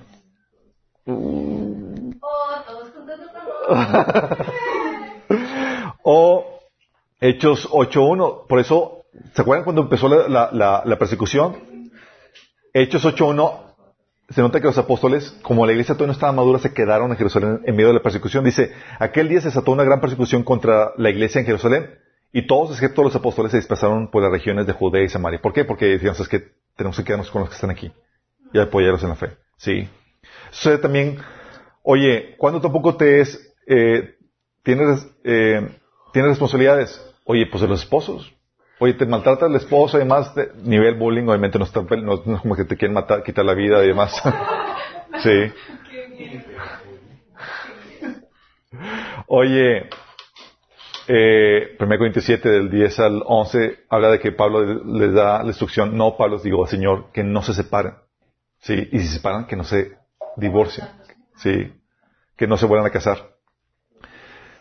¿Por qué, chicos? Porque hay situaciones de las cuales hoy no es como que, ah, pues no aguanto maltrato o me caen mal y nada más nos peleamos y demás y huyo. Mm, no. Sí.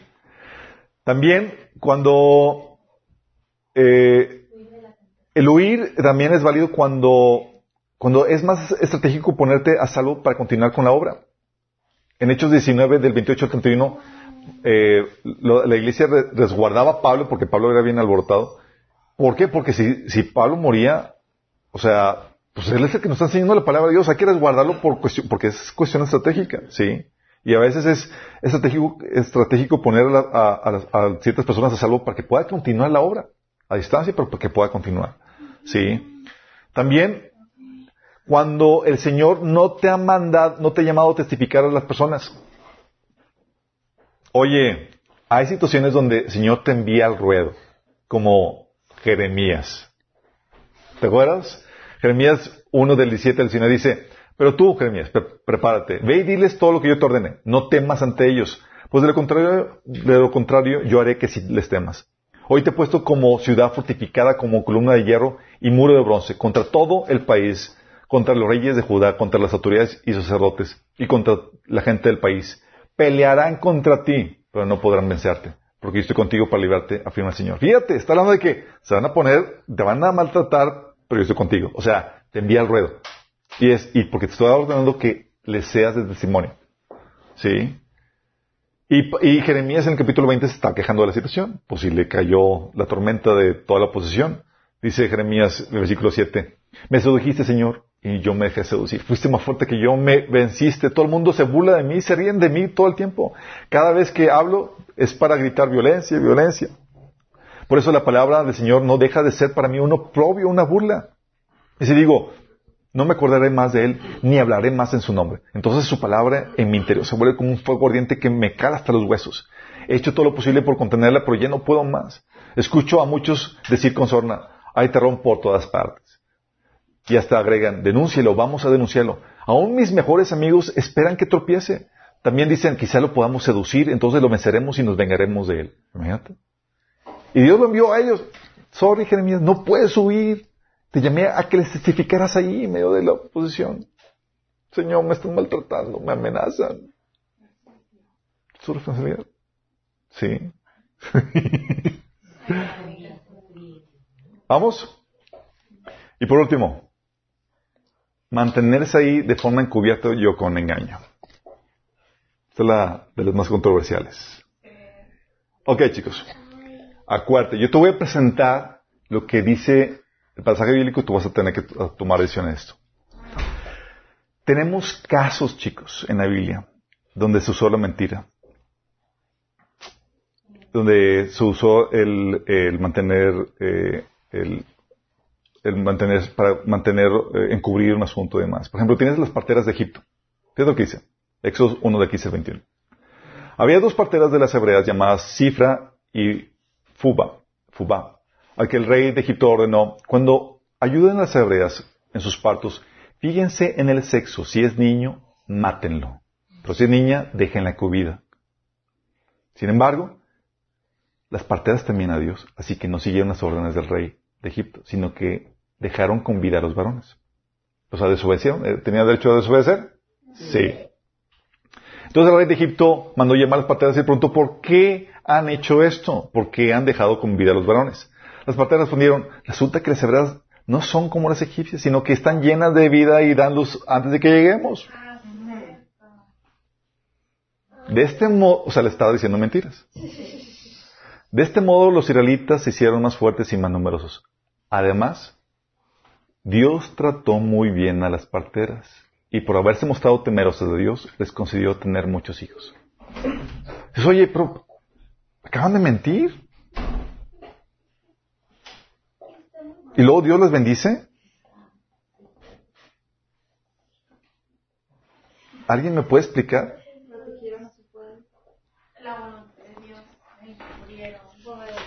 Como que les, les sobrepaso ese, ese, ese pecadito. ¿Te imaginas? Llega, bueno, hay otros casos, pero te imaginas tú que lleguen, eh, ahorita les voy a platicar otros casos, pero llegan contigo y dicen, ¿por qué estás haciendo? Y acuérdate que eres cristiano y no puedes mentirme. Y tú, sí es cierto. ¿Dónde están los judíos que estás escondiendo? Y yo, ay, soy cristiano, no puedo mentir. Oye, sí es cierto. Caso de Moisés también, oye, los papás de Moisés, perdón. eh, dice Éxodo 2 del 1 al 2. Hubo un levita que tomó por esposa a una mujer de su, tri- de su propia tribu. La mujer quedó embarazada y tuvo un hijo y al verlo tan hermoso lo escondió durante tres meses. Cuando habla de escondido, los chicos hablando de que, oye, ¿tienes a tu hijo? No, aquí no hay nada. Y hasta donde ya no pudo, sí. O el caso de Abraham, chicos. Sí. Génesis 2 del 10 al 13. Oye, en ese entonces hubo tanta hambre en aquella región que Abraham se fue a vivir a Egipto. Cuando estaba por entrar a Egipto, le dijo a su esposa, Sarai, yo sé que eres muy, una mujer muy hermosa.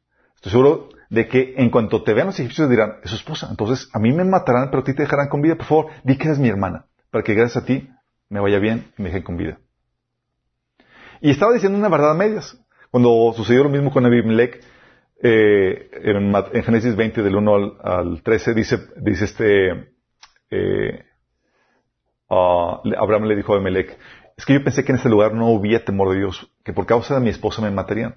Pero en realidad ella es mi hermana, porque es hija de mi padre, aunque no de mi madre, y además es mi esposa. O sea, está diciendo una verdad a medias. Es como que, es mi hermana, sí, pero no. O la administración de información, exactamente. O el caso de David, chicos. ¿David también mentiroso? Sí. Primera Samuel 21 del 1 al- al 8, fíjate lo que dice. David estaba persiguiendo, estaba corriendo por su vida, ¿se acuerdan? Cuando David llegó a Anob, fue a ver al sacerdote Ahimelech, quien al encontrarse con David se puso nervioso. ¿Por qué vienes solo? Le preguntó. ¿Cómo es que nadie te acompaña? David le respondió, vengo por orden del rey. ¿Venía por orden del rey? No. Pero nadie debe, nadie debe saber a qué me ha enviado ni cuál es esa orden. En cuanto a mis hombres, ya les he indicado dónde encontrarnos. ¿Había hombres, chicos? ¿Qué provisiones tienes a la mano? Démonos cinco panes o algo más que tengas. Luego más tarde le preguntó a Jimelec, ¿no tienes a la mano una lanza o una espada? Tan urgente era el encargo del rey que no alcancé a tomar mi espada ni mis otras armas. ¿Fue verdad de todo eso, chicos? No. Y Jesús utiliza este episodio de Ahimelech para justificar el hecho de que Ahimelech le dio los panes, los panes, pero jamás se reprende a David por esto.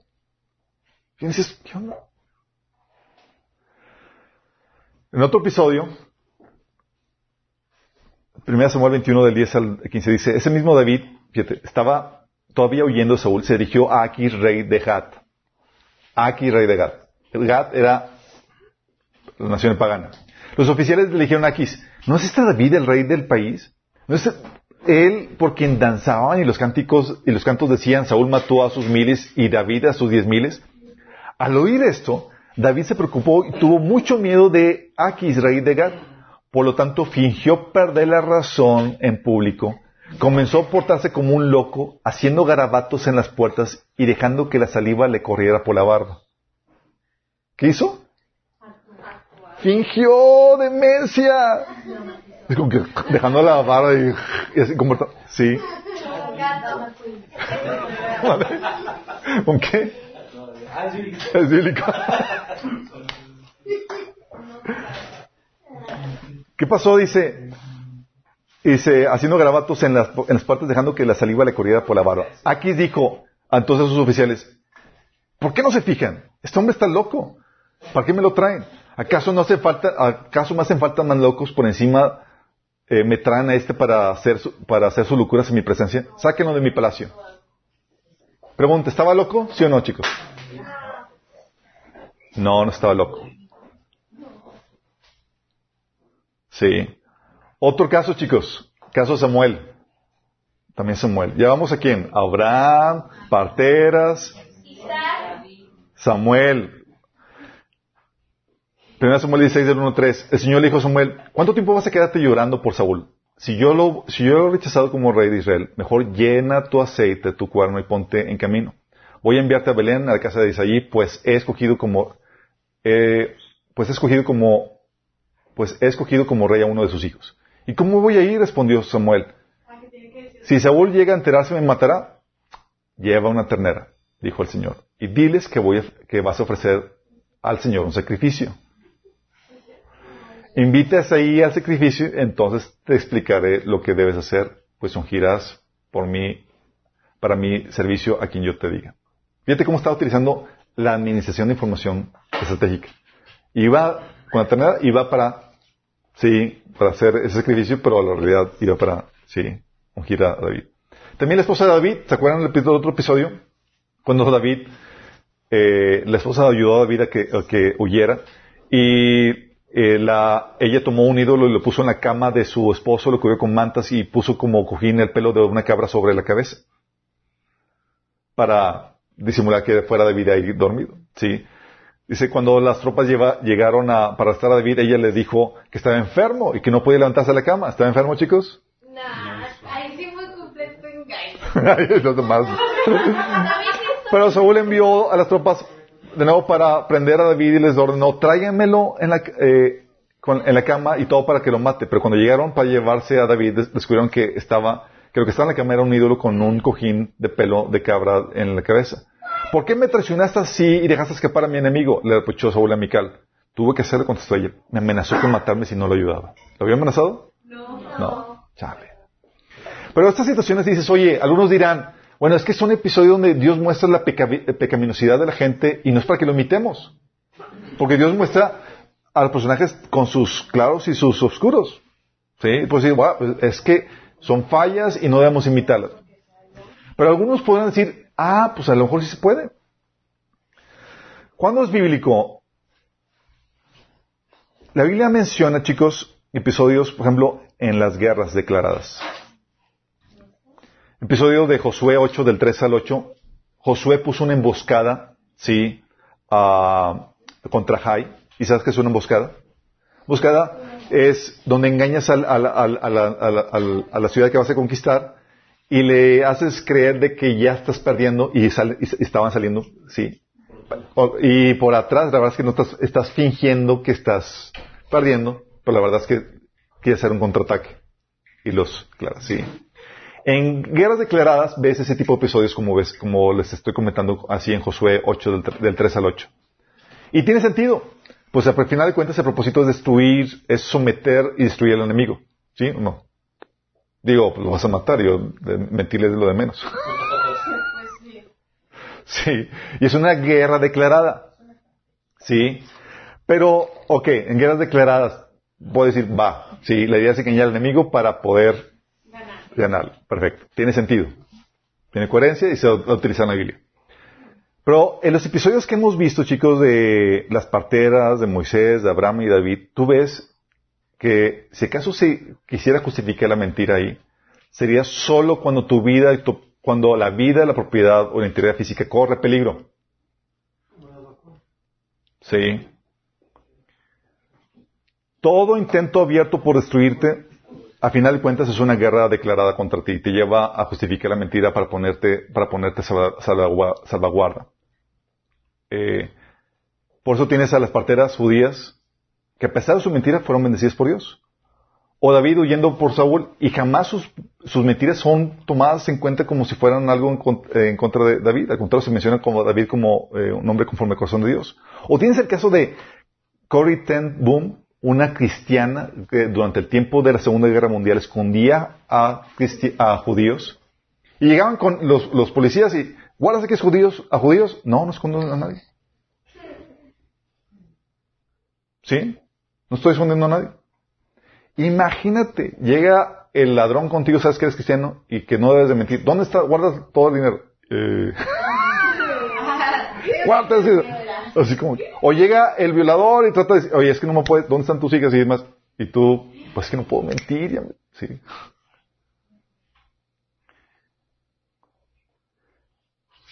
Entonces, dices, oye, ¿cuándo se pudiera justificar? Eso te lo dejo a tu criterio. Pero cuando ves cuando se ha utilizado esto, no es para que justifique la mentira. Cuando lo ves, es solamente cuando corre peligro la vida, la propiedad o la integridad física. Solamente en esos casos. Que tú ves que se ha utilizado eso. Apropiadamente. ¿Sí? Lo que has visto también, lo que se maneja es el manejo estratégico de información, donde el Señor utilizaba, por ejemplo, en el caso de Samuel, no estaba mintiendo de que iba a hacer un sacrificio, pero estaba utilizando estratégicamente la información. ¿A dónde vas? Ah, entre otras cosas, voy a tener un David, pero no te estoy obviando eso, también te estoy utilizando, diciendo que esto voy a ofrecer un sacrificio. O el caso de Abraham, que estaba utilizando estratégicamente la información. ¿Está diciendo algo verdad? Sí, pero no está comentando el resto de, la historia, igual que este Samuel. Ah, y algo sí el Señor hizo con las profecías incluso mesiánicas, porque estaba, están las profecías mesiánicas dispersas y codificadas de tal forma que no se entendieran con claridad para ocultar información importante del enemigo, de Satanás. Sí. Y esta administración de la información, chicos, sin embargo, nunca fue con fines malos. No es como que, ah, voy a utilizarla para irme de pinta, o para quedarme en casa de mi novio, o para hacer alguna fechoría. Sí. Si acaso uno quisiera justificar esa administración de la información, nunca fue para fines malos. ¿Cuándo no es válido, chicos? Aquí viene, sí, la forma tajante en ese sentido. Nunca es válida como estrategia de ataque en una guerra no declarada.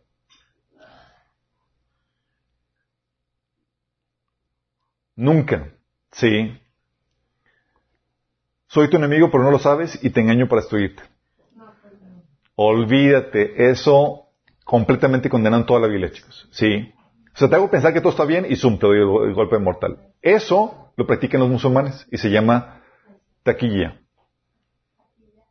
Taquilla, sí.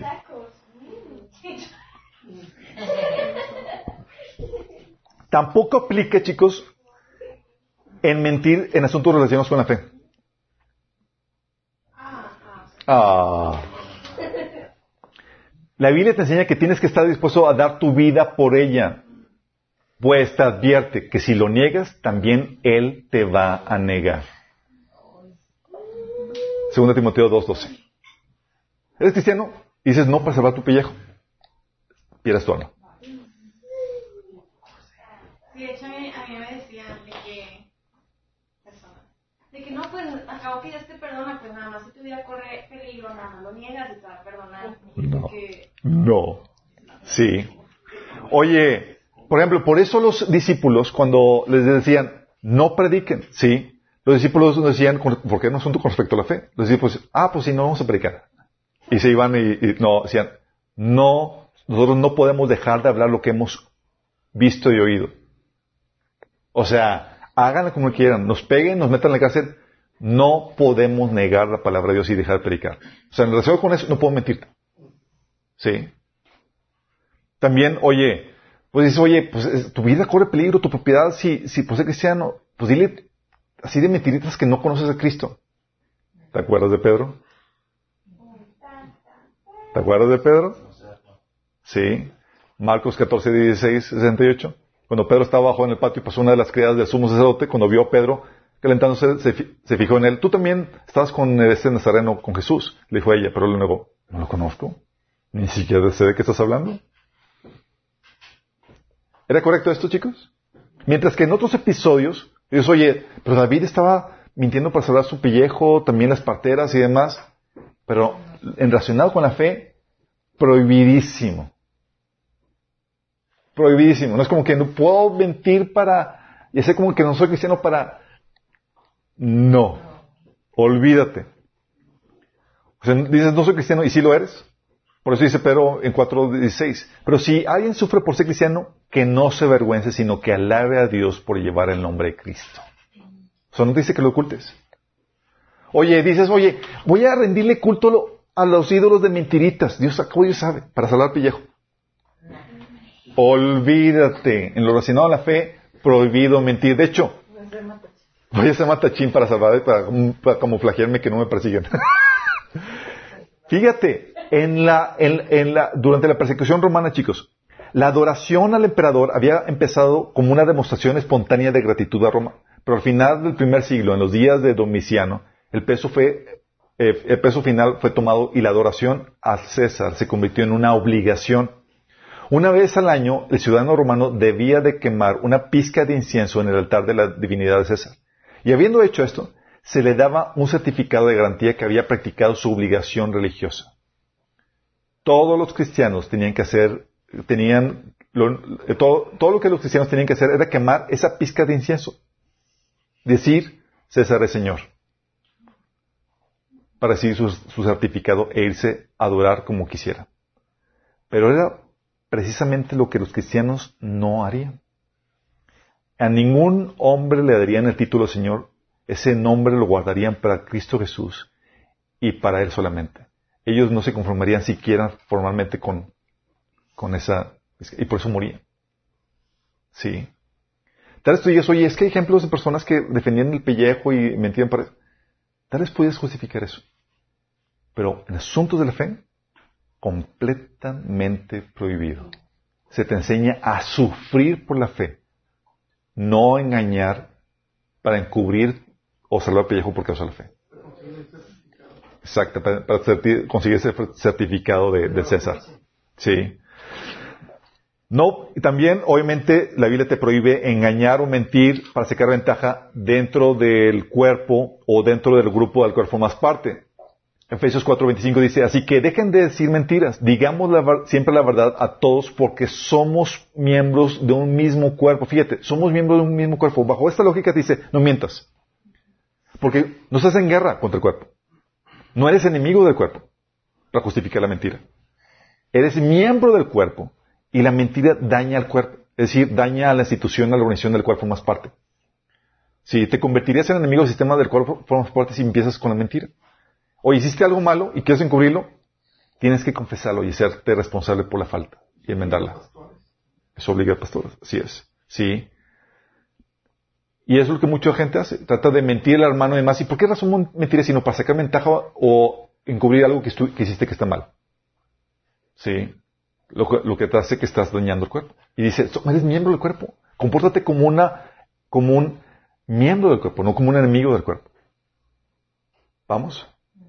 Entonces, oye, en las relaciones normales, dentro del grupo, dentro de la institución, dentro de la familia, dentro de la iglesia y demás, prohibidísimo. ¿Por qué? Porque hacen que las relaciones se, se fracturen, se pierde confianza, se vuelve tóxico y, es como que ya no puedes confiar en ti, ya no, ya no formas parte del cuerpo.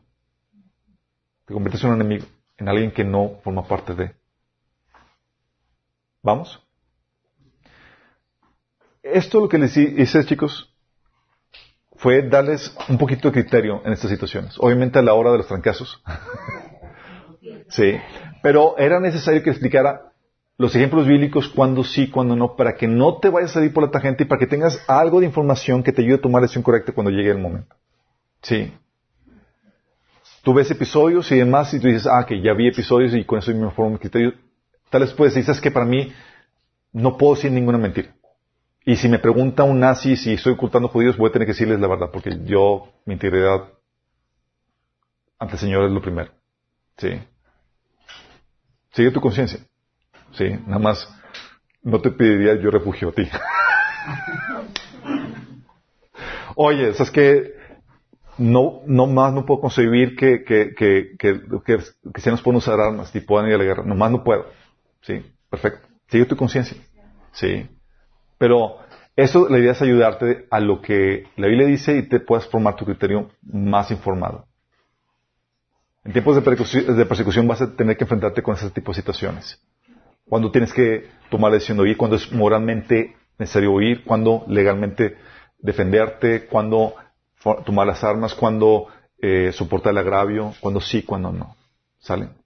Y la idea es que, lo, que seas sabio en eso, porque si lo haces de forma equivocada, puedes estar fomentando la, maldad, ¿sí? O puedes estar evitando, eh, eh, rompiendo la oportunidad de evangelizar y compartir el evangelio ante la persona que te está haciendo bullying y demás. ¿Tenemos una oración? Amado Padre Celestial, te damos gracias, Señor, porque tu palabra nos da directrices para ejemplos que podemos tomar para saber qué hacer, Señor, en situaciones complejas moralmente, Señor. Te pedimos, Señor, que tú nos des la sabiduría, el discernimiento, Señor, para poder saber cómo operar en medio de estas situaciones, Padre. Por lo tanto, sabemos que situaciones claras, Señor, como el mentir por causa de la fe, es completamente prohibido por ti, Señor. Y te pedimos que nos des la valentía, Señor, para podernos ponernos firmes, Señor, cuando llegue la hora de, persecución, Señor. Que jamás te neguemos, que jamás reneguemos de tu nombre, ni de, decir que somos cristianos y que te adoramos, Señor. Que jamás claudiquemos, Señor. Lo pedimos en Jesús.